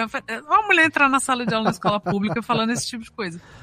Eu lembro disso com rancor até hoje. E quantas pessoas não pararam de ler por causa disso? Assim? Sim, e ela era mais jovem, então tinha aquela figura de autoridade da professora, mas ela era mais jovem, então era mais descolado ter um professor mais jovem. Então isso deve ter feito um estrago terrível. Até hoje eu fico rancorosa quando eu lembro disso. Então é um hábito afetivo e um hábito que você vai lembrar. Eu aprendi a ler com, sabe, minha mãe gostava, meu pai gostava, minha tia, ou era um amigo da família, ou era um professor. Então, isso é assim que se passa. E é por isso também que eu acho que, que é um hábito que ele tende a perdurar nas famílias. Né? Geralmente os filhos leem mais que os pais e os netos vão ler mais, uhum. porque uhum. fica. E assim, e claro, né? Hoje em dia a gente tem audiobooks, a gente tem várias formas, então não é só o livro físico, né? Eu, eu já fiz alternar. Você lê no, no Kindle, aí você lê no físico e você termina ouvindo o e-book. Uhum. E, e é leitura, e é tão válido quanto, assim. O Twitter já chegou a polemizar isso aí, assim. Por favor, né? Sem contar o fato de pessoas que precisam de outras plataformas de leitura, né? Sim. Audiobooks ou braille. Então, to, todos os meios de leitura, eles são, eles não são menos leitura e eles são mais. Mesma coisa a gente dizer, ah, isso é escritor quem usa a Olivetti. Não existe isso. Uhum. Né? Ao contrário do que previam 100 anos atrás, a máquina de escrever não matou a poesia. Não ficou menos poético você fazer poesia à máquina e depois ao computador e agora no celular e não à mão, sabe? A gente tem que desacralizar um pouco isso e porque isso mantém a afetividade. Então, é, é assim que a gente vai manter. Crianças vão ler porque elas vão ter livros em casa e elas vão ver adultos se divertindo com aquilo. Com certeza. Qualquer. Com certeza. Excelente. Gente, estamos chegando aqui no finalzinho do nosso papo. Então, aqui para encerrar, eu quero que, como eu falei lá no começo do programa, cada um dê duas recomendações de leitura. Só duas, tá? Não é para dar mais que duas, senão eu vou deixar, a gente vai fazer isso aqui até amanhã, porque a gente gosta uma recomendação de livro de autor brasileiro e uma recomendação qualquer. Se quiser mais um brasileiro, pode também. Entendeu? Pelo menos um, uma, uma das duas recomendações, pelo menos uma de algum autor nacional que vocês gostem. E aí eu vou deixar é, na postagem os links que o Lucas vai me mandar para que, se você clicar pelo nosso link, vai para o afiliado do Suposta Leitura lá, porque a gente não tem. Então, quem for comprar, vai dar o ticlinzinho lá pra Ana e pro Lucas para ajudar lá também, sempre com a fortalecer o Suposta Leitura, que é um podcast co-irmão aqui do Radiofobia. Vamos aproveitar então, Ana Raíssa, você está em câmera aqui para quem está vendo no YouTube, o seu belo fone verde e preto. E diga para nós então qual, quais são as suas recomendações. Se quiser manter a que você falou no meio do programa, pode, mas não necessariamente. Pode dar duas recomendações que você não falou nada deles até agora. Eu vou aproveitar para dar mais duas. Manda ver, manda ver. É, mas a gente comentou do Marcelino Freire e eu vou indicar o Marcelino Freire, que é o. Ó, é, Lucas, peguei sua, sua indicação, que o Lucas não baixa a cabeça. Isso não é possível. É, todo lugar é essa briga para ver quem vai falar do Marcelino Freire. Não, agora. cada um pode recomendar um livro do mesmo autor, não tem problema. A gente é muito fanboy, fangirl. Gente, leiam Marcelino Freire e melhor, escutem Marcelino Freire lendo os próprios textos. Sabe, o Marcelino, ele tem informação de teatro e o te... procurem, por favor, Marcelino Freire. É Marcelino o suposta Freire... leitura episódio que número? Que número, Lucas? Peraí, deixa, mais... eu, deixa eu caçar aqui, eu vou, vou tem, descobrir. A gente aqui. tem um episódio com ele e um episódio falando de um livro dele, porque se é pra rasgar cedo, a gente rasga.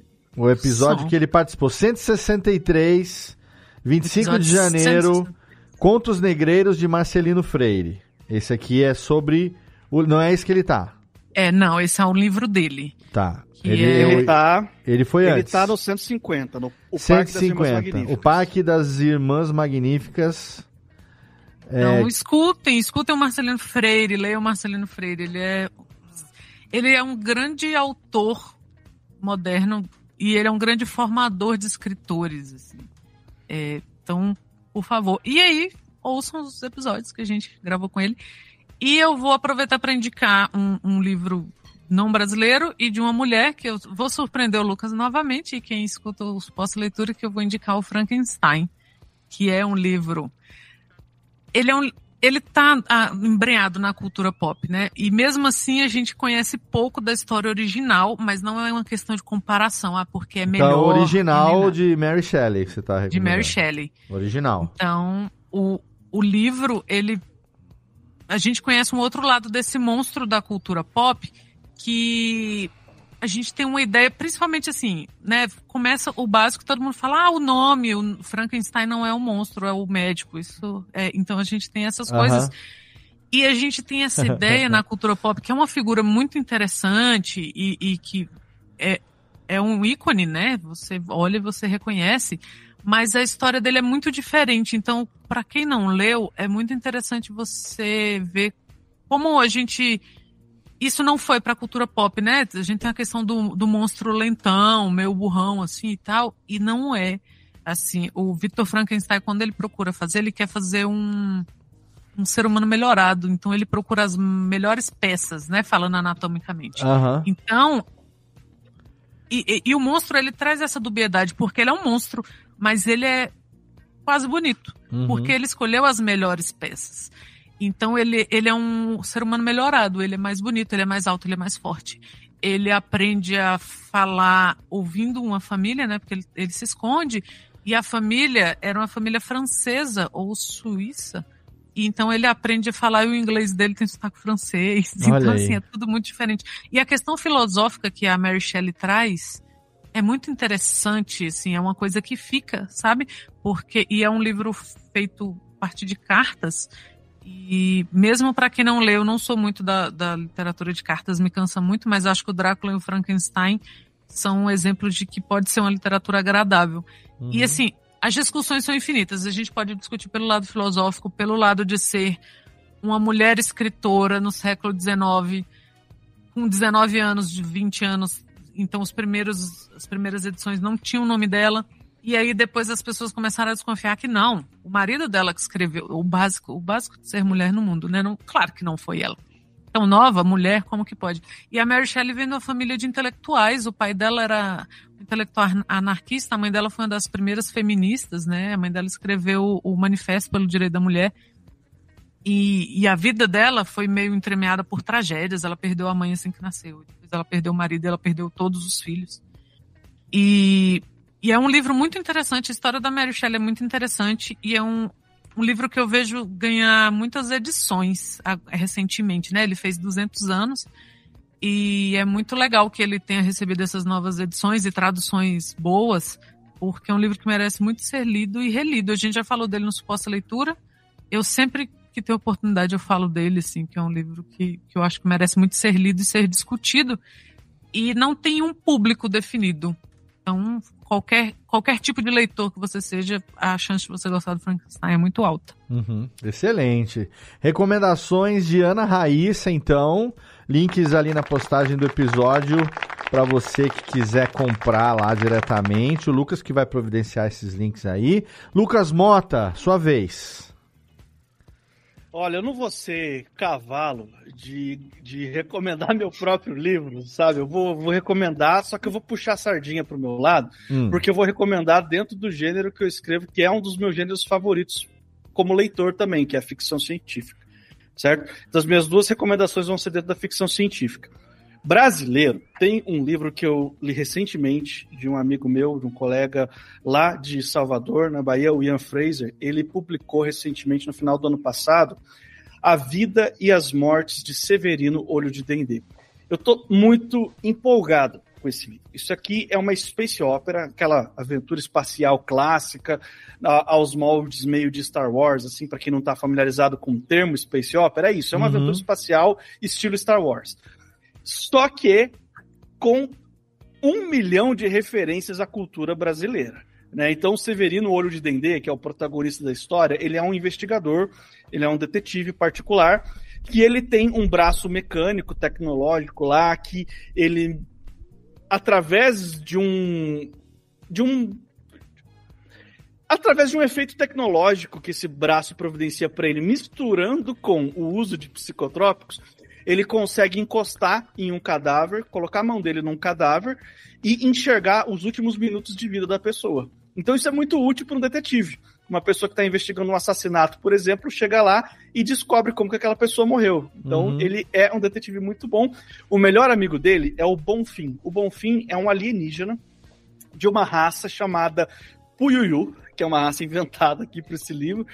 E ele é, ele é um tipo uma bolinha de pelos assim parece meio que o primo It da família Adams, assim, todo coberto de pelos, não dá para ver os olhos nem nada assim. Uhum. Só que o, o, diferencial do Bonfim é que cada uma das mechas do pelo dele tá amarrada com uma fitinha do Senhor do Bonfim. Então ele é, um, é uma bola de pelos que, na verdade, é um monte de fitinha colorida balançando para todo lugar que ele vai. Genial. Assim. Genial. E em determinado momento na história, como uma boa space opera, é claro que vai ter o robô e o robô, no caso, é uma carranca. Daquelas carrancas bem tradicionais que você encontra em certas regiões aqui no Brasil também. Que fantástico. Esse livro, ele é um presente para quem gosta de aventura espacial e para quem cresceu no Brasil, para quem é brasileiro, porque você vai reconhecer referências que só brasileiro entende. Leiam A Vida e as Mortes de Severino Ouro de Dendê, porque é muito divertido. E ele tem os seus momentos dramáticos também, dá para você ficar mais emocionado em um momento ou outro mas ele é um livro para se divertir mesmo, assim, é uma leitura bem gostosa quando você por exemplo, você acabou de ler um livro mais denso, que te cansou um pouco mais, que te uhum. desafiou um pouco mais como Sim. leitor, pega o livro do Ian para ler, porque é um livro muito bom para você descansar de uma leitura mais pesada, porque ele é muito leve, muito gostoso de ler, tá? Que legal. E a minha recomendação gringa vai ser um livro que lá no Suposta Leitura ele fez um estrago, e então eu vou fazer um estrago aqui também, no Radiofobia com ele, que é Flores para Algernon, do Daniel Keyes. Esse livro, ele é uma ficção científica perfeita para todo mundo, inclusive para quem não gosta de ficção científica ou para quem nunca leu ficção científica.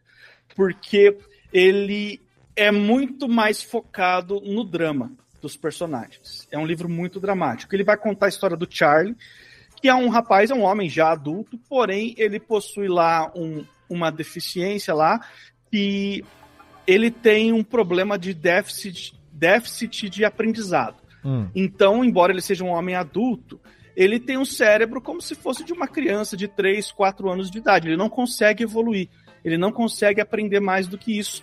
Até que ele é abordado por um grupo de cientistas que estão fazendo um experimento e ele é submetido a uma cirurgia para deixar ele mais inteligente. E como parte do, do experimento, ele tem que fazer um diário. Todo dia ele tem que escrever como ele está se sentindo depois dessa cirurgia, e o diário é o livro. Então, os primeiros capítulos, ele tem dificuldade de escrever, ele não sabe usar vírgula, não sabe usar ponto final, e ele escreve quase que como uma criança que está aprendendo a escrever, né? E ele é muito ingênuo, ele não percebe um pouco a maldade nas pessoas e a malandragem que as pessoas usam em cima dele. E com o passar do tempo, ele vai ficando mais inteligente e isso vai mudando completamente a personalidade dele. Esse é um livro para deixar você completamente desidratado de tanto chorar no final. Caraca. Esse é um livro para acabar com você. Eu vou já deixar esse aviso aqui, porque é um livro de você se desfazer em lágrimas. Lá no começo do livro tem uma pista já que o, o autor deixa para você que vai ser esse tipo de livro, porque o Charlie, ele ainda muito ingênuo, antes dos efeitos da cirurgia acontecerem, né, dele ficar mais inteligente, ele começa a relatar coisas que acontecem com ele e alguns conhecidos que ele chama de amigos. Ele fala, não, esses são os meus amigos, eles fizeram isso e aquilo. E ele começa a contar coisas sérias e coisas muito tristes que ele foi submetido, mas ele não entende que aquilo é sério, não entende que aquilo é triste. Ele é uma criança contando para você um negócio sem ter noção uhum. do que, que ele tá te contando. E você já começa a, tipo, segurar para não chorar logo no começo do livro, assim, porque ele já tá, assim, ele pega você muito de surpresa, sabe? E conforme vai avançando pro fim da história, ele tem um desfecho que quem quem não chorou, quem não ficou acabado no final desse livro, é porque já tá morto por dentro. Se você tem um pouco de coração, um pouco de alma, esse livro vai te derrubar. E é um livro muito importante. É o tipo de, de livro que eu recomendo para as pessoas que nunca leram ficção científica ou até que já leram e não gostam de ficção científica. Mas o pessoal gosta desse livro, porque ele é muito focado no drama pessoal do Charlie. E o que, que vai acontecer com o Charlie? E ele é um personagem muito cativante, não tem como não gostar dele. Então fica aí minha recomendação de flores para Algernon, do Daniel Kiss. Muito bem, duas recomendações de Lucas Mota. Não falou do próprio livro, gostei. Não precisa falar, que daqui a pouco a gente vai falar rapidão. É, eu venho puxo daqui, fique tranquilo. Temos aqui então agora recomendações de Júlio Macorde. Júlio Macorde, Fica à vontade, viu, pra é, falar qualquer coisa, tá? Vale quadrinho, eu, vale bula de remédio. Não, eu, eu, vou falar de dois livros. Vale tudo. Tá? É, vale um tudo. É, um esse aqui tá na minha mão aqui, agora que estamos aqui no YouTube, né? Ah, é, é um livro falar chamado... o que, que é, por quem tá ouvindo no podcast. É um, é um livro te... chamado Terror no Caribe. Terror no Caribe. Que nada mais, nada menos é do que o primeiro livro escrito por Ian Fleming, que tem o nome de Dr. No. Ele, ele saiu com essa versão aqui chamada Terror no Caribe, né? E eu li ele recentemente porque o, o Bondcast fazer um jabá aqui, né? O Bondcast agora nós vamos fazer alguns podcasts que nós vamos tratar os livros de James Bond. Olha Obrigado. aí, que legal. Nós vamos tratar os livros de James Não Bond. Não então devia então começamos... fazer o jabá porque nunca me convidaram para aquela podcast. Olha, é, é, pauta, toda a conversa nossa é pauta. Nunca me convidaram. Eu acho que eu, eu sou muito, muito. Meu nível intelectual. Pelo contrário. Eu gosto é muito pouco de James não, Bond é para participar lá com então, vocês. Então, então, esse livro aqui é o livro, o primeiro livro do Ian Fleming, que chama hum. Dr. No, né? Pra quem quer conhecer um James Bond além dos filmes, né? Um cara mais Legal. duro é, é, diferente do que ele é nos filmes, né? Ele é até charmoso, mas menos, ele é muito mais violento do que nos filmes, tal. Ele tem uma pegada um pouco diferente. O Ian Fleming escreve, ele é um cara que escreve muito, é, ele descreve muito os ambientes e às vezes fica até cansativo para ele te ambientar onde o James Bond está. É, é, é uma coisa que até às vezes beira, beira uma leitura chata de tão é, específico que ele é em relação à ambientação e tal, mas essa é a minha primeira indicação de livro. Foi o último livro que eu li. Eu li agora, faz um, alguns meses, pra gente gravar o podcast. Eu já tinha lido, mas eu li de novo. Uhum. E um outro livro que eu vou ler, que eu vou recomendar também é um livro de um cara que eu, eu gosto muito, sobre um cara que eu gosto ainda mais. É, que é o livro do Eduardo Barão sobre o Ricardo Boechat. Eu sou o Olha, Ricardo Boechat. Olha, que legal. É, muito bom para mim que durante alguns, uh, alguns anos da minha vida, que morei em São Paulo, morei sozinho, longe da família, é, eu escutava Band News todos os dias e, e, óbvio, a gente já conhecia o Ricardo Boechat, mas na rádio Sim. era onde ele se mostrava o jornalista excepcional que ele era, né? Fantástico. né? É, e logo após a sua morte em fevereiro de 2019, alguns meses depois, talvez um ano, é, o Eduardo Barão e o Pablo Fernandes, que são da Band News FM, eles lançaram esse livro Eu Sou Ricardo Boechat, contando as histórias, muitas delas, histórias que ele mesmo contava na rádio, né? Uhum. É, mas é, é excepcional, é, é, um cara que eu gosto, que é o Eduardo Barão, e o Ricardo Boechat, então, eu acho que o Brasil seria um país melhor se Ricardo Boechat estivesse vivo. Ah, com certeza. Uh, nos anos que nos passaram aí, ele com certeza. Seria, seria melhor. Essas são as minhas. Com ah, eu queria, pelo amor de Deus, eu não posso deixar de recomendar uma terceira coisa, né? Se você não, não, são as duas. E só. é o seguinte: não, não é um podcast de um amigo nosso. Não pode. Chamado Gui Baldi, que é um capítulo antes de dormir. Ah, é verdade! É maravilhoso esse podcast. É maravilhoso esse podcast. É muito bom, Guizão.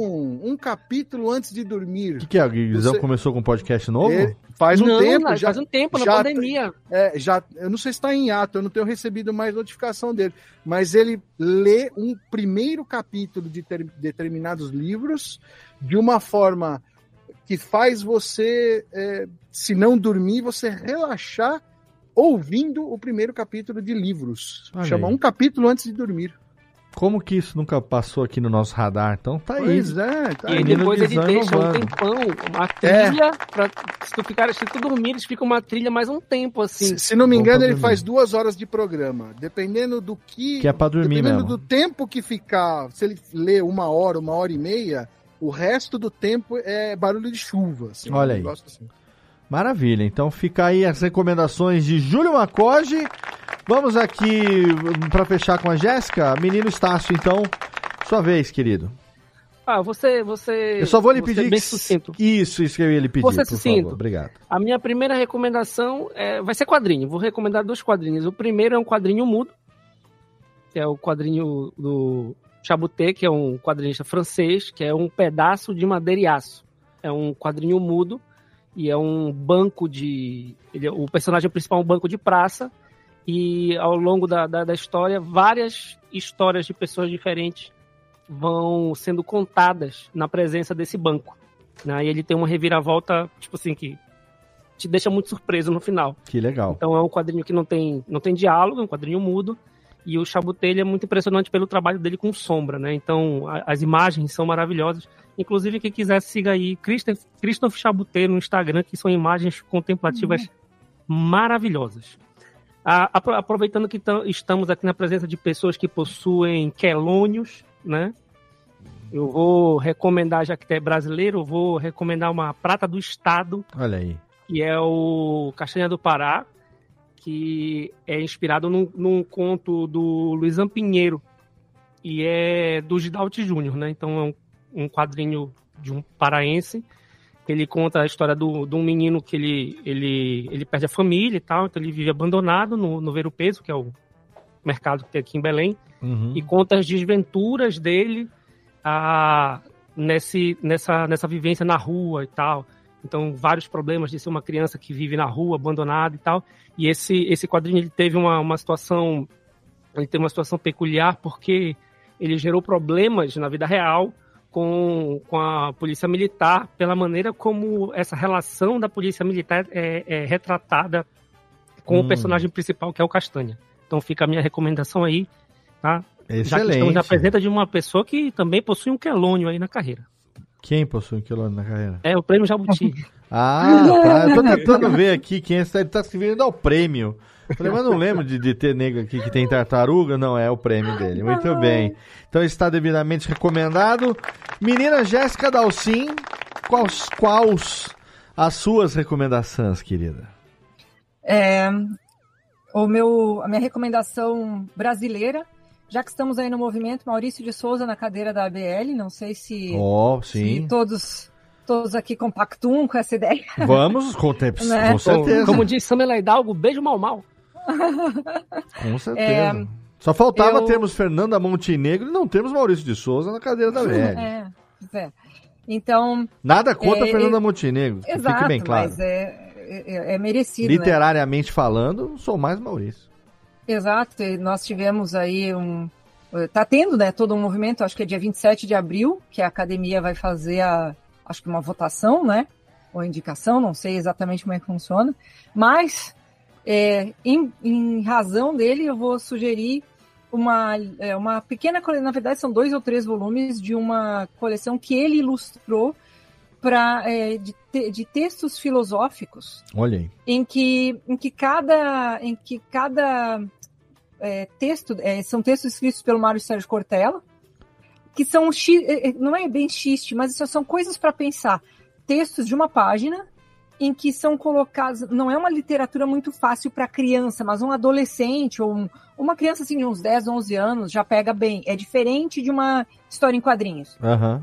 E então essa parceria do. Bom, o Maurício de Souza faz essas caricaturas, assim como ele várias vezes já fez do Sidão, né? Sim. Ele desenha também a caricatura do, do Cortella. Do Cortella. É, é, exato. E aí ele faz essa. Eu não consigo, inclusive, ler sem o Cortella. Você introspectando sendo... como se fosse é, ele mesmo. Exatamente, Sim. inevitável. é mais forte que eu. Então, os textos, né, o, o, o, livro é, se chama Vamos Pensar um Pouco, Lições Ilustradas com a Turma da Mônica. Muito bom. E daí tem, quando traz textos sobre inclusão, traz aqueles personagens novos que o Maurício foi criando, né, tem personagem, o, antigamente era o Humberto, que era o, o surdo, né, Aí Ele era é, surdo-mudo, né? Uhum. É. E aí agora tem personagem cego, tem personagem cadeirante. Então tem. São, são trazidas todas as diversidades a ser apresentados, alguns personagens excelente, que não, excelente. não conhece. E internacionalmente, né? Eu, eu me recordo. Eu, eu, uma coisa afetiva também, porque foi um livro que a minha mãe me deu, foi um dos primeiros livros que ela, no interior do, da colônia do Rio Grande do Sul, é, meu avô fazia questão de comprar dos caixeiros viajantes algumas coleções. Uhum. Então, de enciclopédia, tinha, na época, tinha coisa do Monteiro Lobato, que é Mundo da Criança, era uma outra coleção que eles tinham. E um livro, assim, na época mais adolescente, que a minha uhum. mãe teve, que depois ela deu para mim, foi o Morro dos Ventos Uivantes, da Emily Brontë. E aí, é esse que eu, que eu faço a, a deferência, porque é uma coisa que tem, tem essa questão afetiva e, e traz um pouco do, do feminismo que a Ana falou antes, né? Da, da coisa da mulher que precisava usar um pseudônimo, que depois precisou é, ser reconhecida porque era colocada como algo que não, é, é, que não teria sido ela que escreveu, ela e as irmãs. Então, traz essa, essa discussão também para quem quiser pesquisar um pouco mais a fundo, né? A história dela enquanto autora é interessante também. Excelente. Então, Excelente. Então, indicações de Jéssica Dalcin também.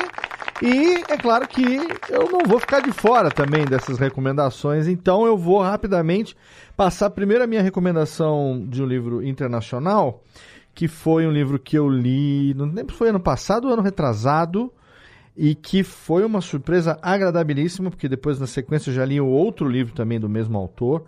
Eu gosto muito de desse estilo é, de ficção realística, sabe? Uma coisa que não é muito. Eu, eu gosto de muita coisa, mas enfim. É, Matéria Escura de Blake Crouch. Quem não leu ainda precisa ler esse livro.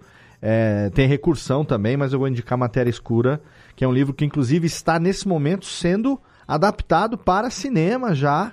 Já tem é, elenco divulgado, já tem. É, já está em produção, se eu não me engano, já tem uns dois anos já.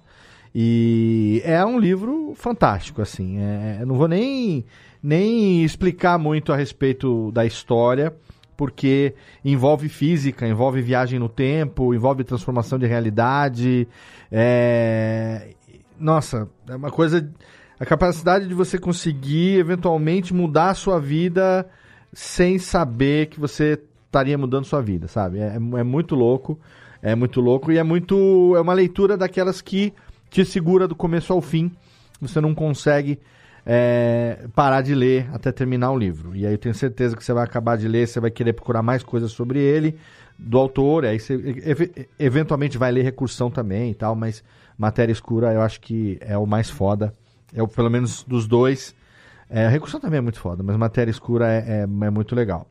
É, então você vê, eu poderia recomendar aí Agatha Christie, Conan Doyle, poderia né, recomendar tantos autores internacionais aí que eu gosto, recomendei Blake Crouch. E autores nacionais eu também sou suspeito, gosto muito. Fiquei aqui muito tentado a recomendar Jô Soares, é, que eu gosto muito e fiquei muito triste, era muito fã. Tenho todos os livros dele. Não iria recomendar o Xangô de Baker Street, recomendaria O Homem que Matou Getúlio Vargas, que para mim é muito melhor. É... Ou As Esganadas, que também é muito bom, mas acho que O Homem que Matou Getúlio Vargas é melhor. Mas eu não vou recomendar Jô Soares, estou citando aqui Ampassan só. Porque a minha citação, na verdade, a minha, minha recomendação de livro nacional é de um jovem autor que é, escreveu um livro de ficção científica numa eventual uh, e futurística Curitiba Cyberpunk. E com esse livro ele ganhou o prêmio Jabuti 2022. Estou falando de Olhos de Pixel de Lucas Mota, é claro que não poderia não estar aqui recomendado, porque nós temos aqui, como disse Vitor Estácio, o ganhador de um quelônio desejado por muitas pessoas. Então, para encerrar esse programa aqui com a recomendação, inclusive comecei a ler o livro, fiz a pior coisa do mundo, que era começar a ler o livro antes de dormir porque ao invés de ele aquietar os meus neurônios, eu fiquei pilhadaço com o primeiro capítulo, e aí eu falei, não é uma leitura para eu ler antes de dormir, essa leitura é uma leitura para eu ler naqueles momentos de sábado à tarde, de descanso e tal, mas tudo menos ir para, né, para repousar, porque seu cérebro né? O implante que a, que a protagonista tem no cérebro dela parece que entra no seu também e você fica tão pilhado quanto. Então, senhor Lucas Mota, antes de encerrar aqui, que nós tivemos aqui um programa gigantesco, mas com muito conteúdo, eu quero só que você arremate pra gente aqui, dando um rápido depoimento sobre como foi esse processo e a experiência de ter ganhado aí um prêmio Jabuti, que acho que para um, um autor, para um escritor brasileiro, né, é um, uma meta é, e que você, né, rapidamente aí no seu, no seu terceiro livro já conseguiu esse, esse, essa conquista, né, com todo o merecimento baseado na qualidade do, do teu livro. Então, conta rapidamente pra gente aí do que se trata Olhos de Pixel e como foi, cara, essa experiência aí tão legal. Ah, Olhos de Pixel, ele é uma mistura de dois subgêneros da ficção científica. Um é o cyberpunk, para quem não, não tá ligado, cyberpunk no cinema ele tá mais conhecido no Blade Runner, no Ghost in the Shell, no Matrix, uhum. esses filmes assim. É aquela ideia de futuro super tecnológico, mas baixa qualidade de vida, assim. A vida na Terra, ela tá beirando o insustentável. Assim, tá uhum. quase que impossível, porque a sociedade é muito consumista, é muito capitalista, e a exploração excessiva dos recursos naturais levou a um futuro onde a tecnologia é avançadíssima, porém isso não ajuda em muito as pessoas a serem felizes. Entendeu? Então, esse é o cyberpunk. Do outro lado, eu misturei toda essa crítica social e, e esse negócio meio sujo do cyberpunk eu misturei com aventura, ação e alívio cômico que a gente encontra nas histórias de super-heróis, que também estão muito em alta no momento. Então eu queria um livro que tivesse algo para dizer sim, eu queria escrever uma história que tivesse uma crítica bem certeira para fazer sim, mas eu queria que fosse divertido de ler. Eu queria uhum. que as uhum. pessoas pudessem sentar, ler, gostar, dar risada, se empolgar, ficar com medo, enfim, sentir aquele pacote completo que você sente quando você lê um livro de aventura que você gosta, entendeu? Uma história que você se empolga junto com os personagens. E nessa trama aí você vai acompanhar a Nina e os amigos dela, que são pessoas da comunidade LGBTQIA+, e por razões da vida eles são presos pela polícia e forçados a trabalhar para a polícia para não serem presos.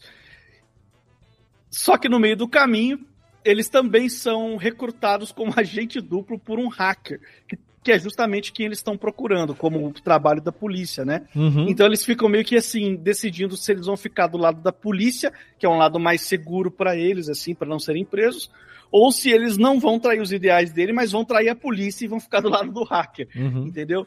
E é um livro que ele tem bastante referência é, brasileira, bastante coisa que a gente que faz parte do nosso dia a dia, da nossa história recente, inclusive.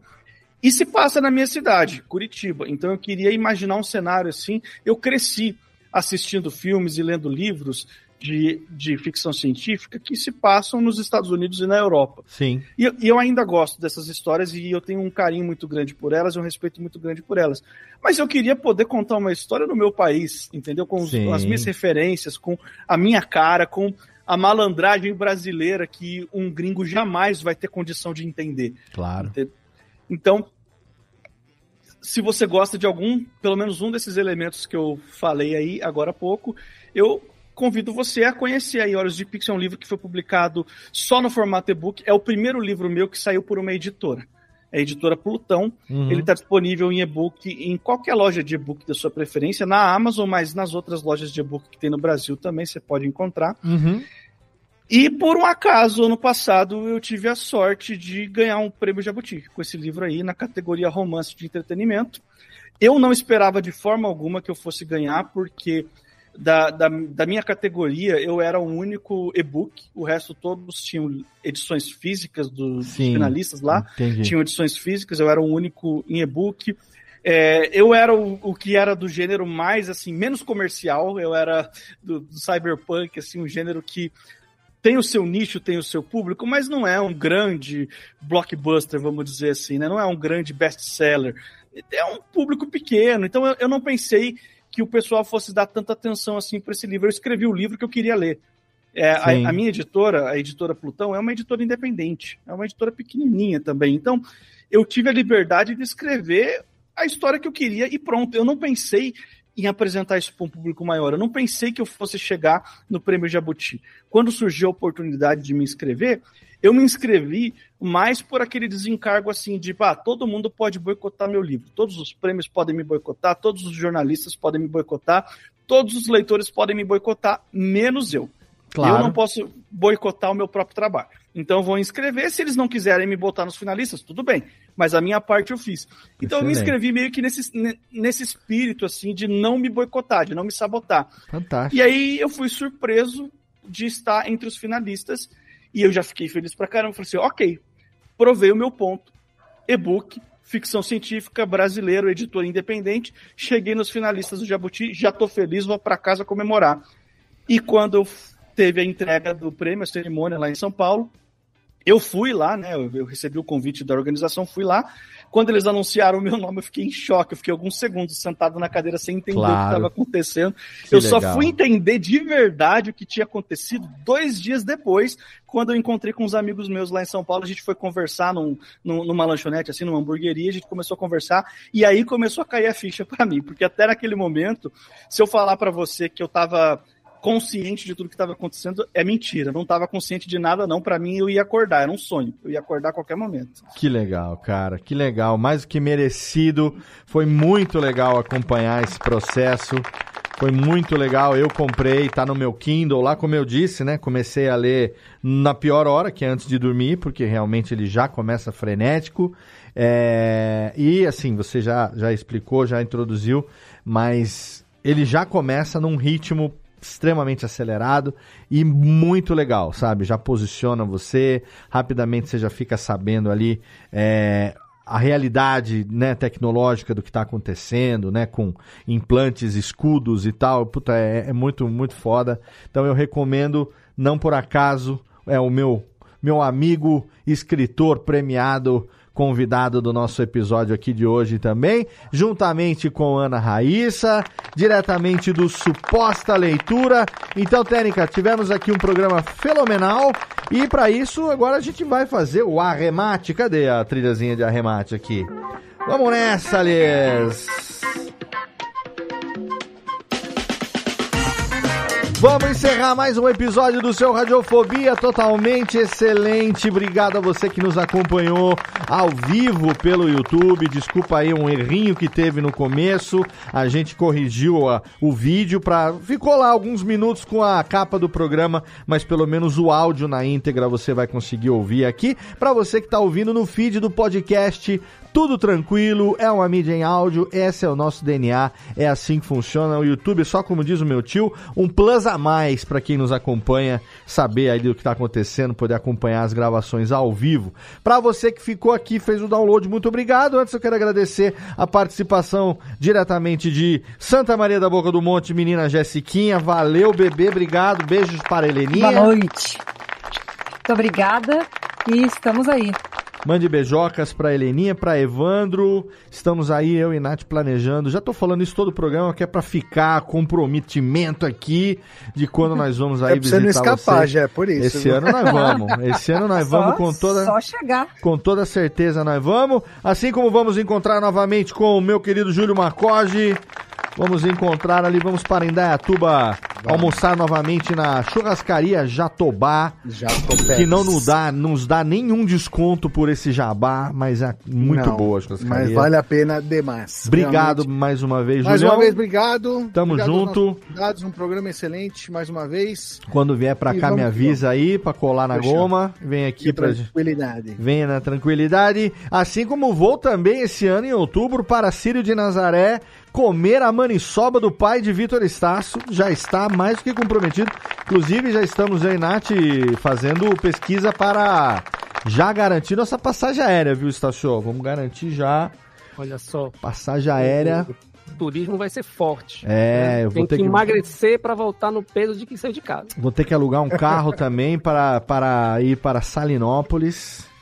Vou para Salinas, quero viver o sonho. Eu ah. acho engraçado, o Léo sabe a música toda. Eu sei música paraense, rapaz. Pará é, Pará é minha segunda casa, muito. É, adoro, gente, vou matar saudade. Obrigado, Estácio, mais uma programa. vez. Mostre para seus ah, alunos lá do Cezincast que vai ser um programa didático para seus alunos, hein? Sim, sim. Inclusive, a gente estava gravando de manhã, né? Esse, esse, essa foi a história de hoje de manhã. Voltamos a gravar, finalmente. Né? Exatamente. Sem máscara agora, né? Exatamente. E, um programa maravilhoso, foi um prazer, Ana, Lucas, prazerzão. Aí, continuo acompanhando vocês lá no, no, no podcast de vocês.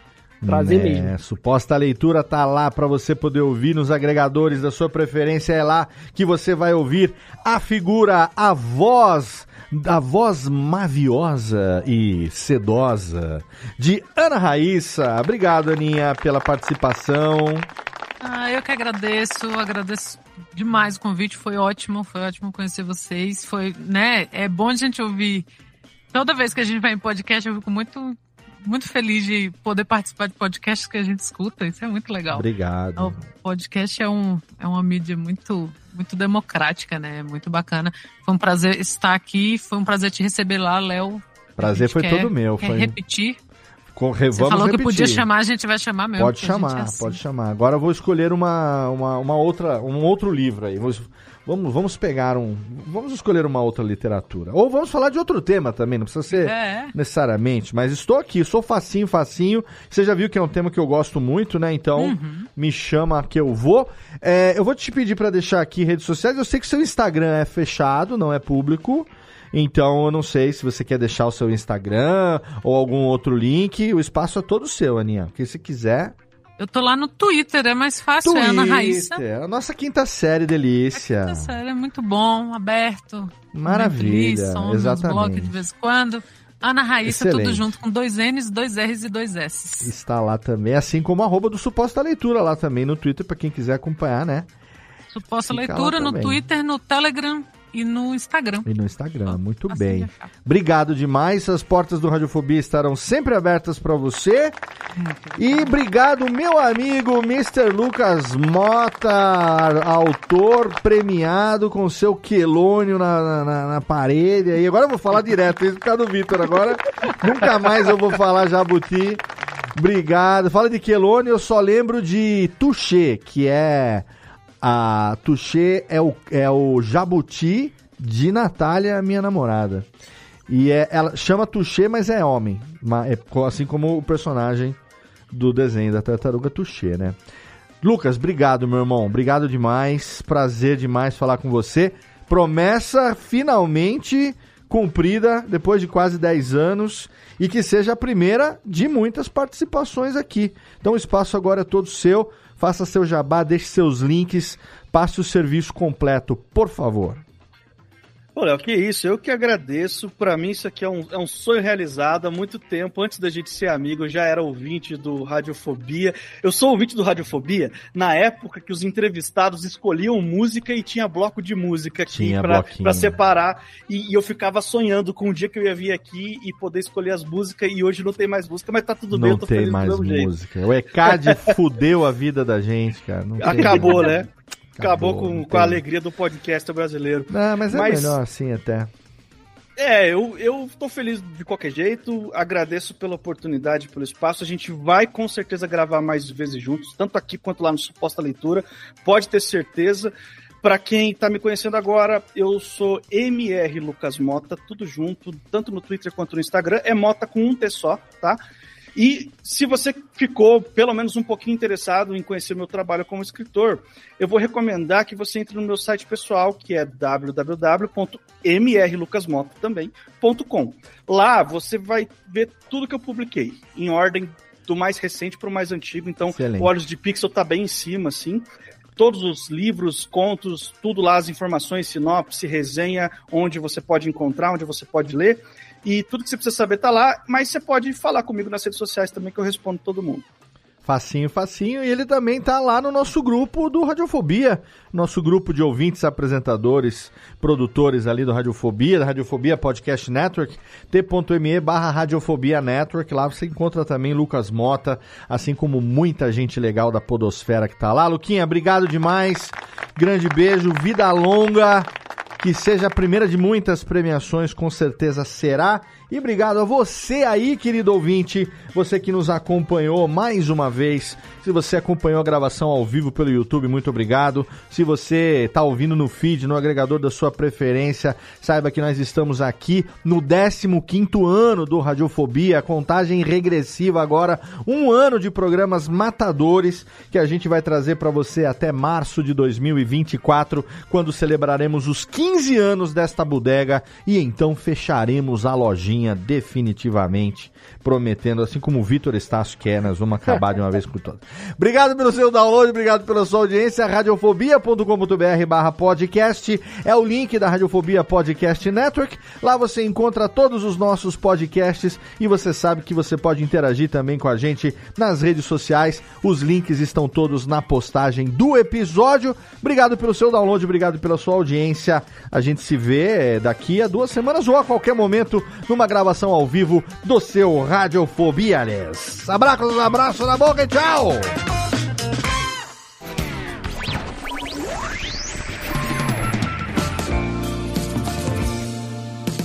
Este podcast foi publicado pela Radiofobia Podcast Network. Acesse radiofobia.com.br podcast para conhecer e ouvir todos os nossos programas ou assine no seu agregador de podcast preferido. Esperamos você no próximo episódio.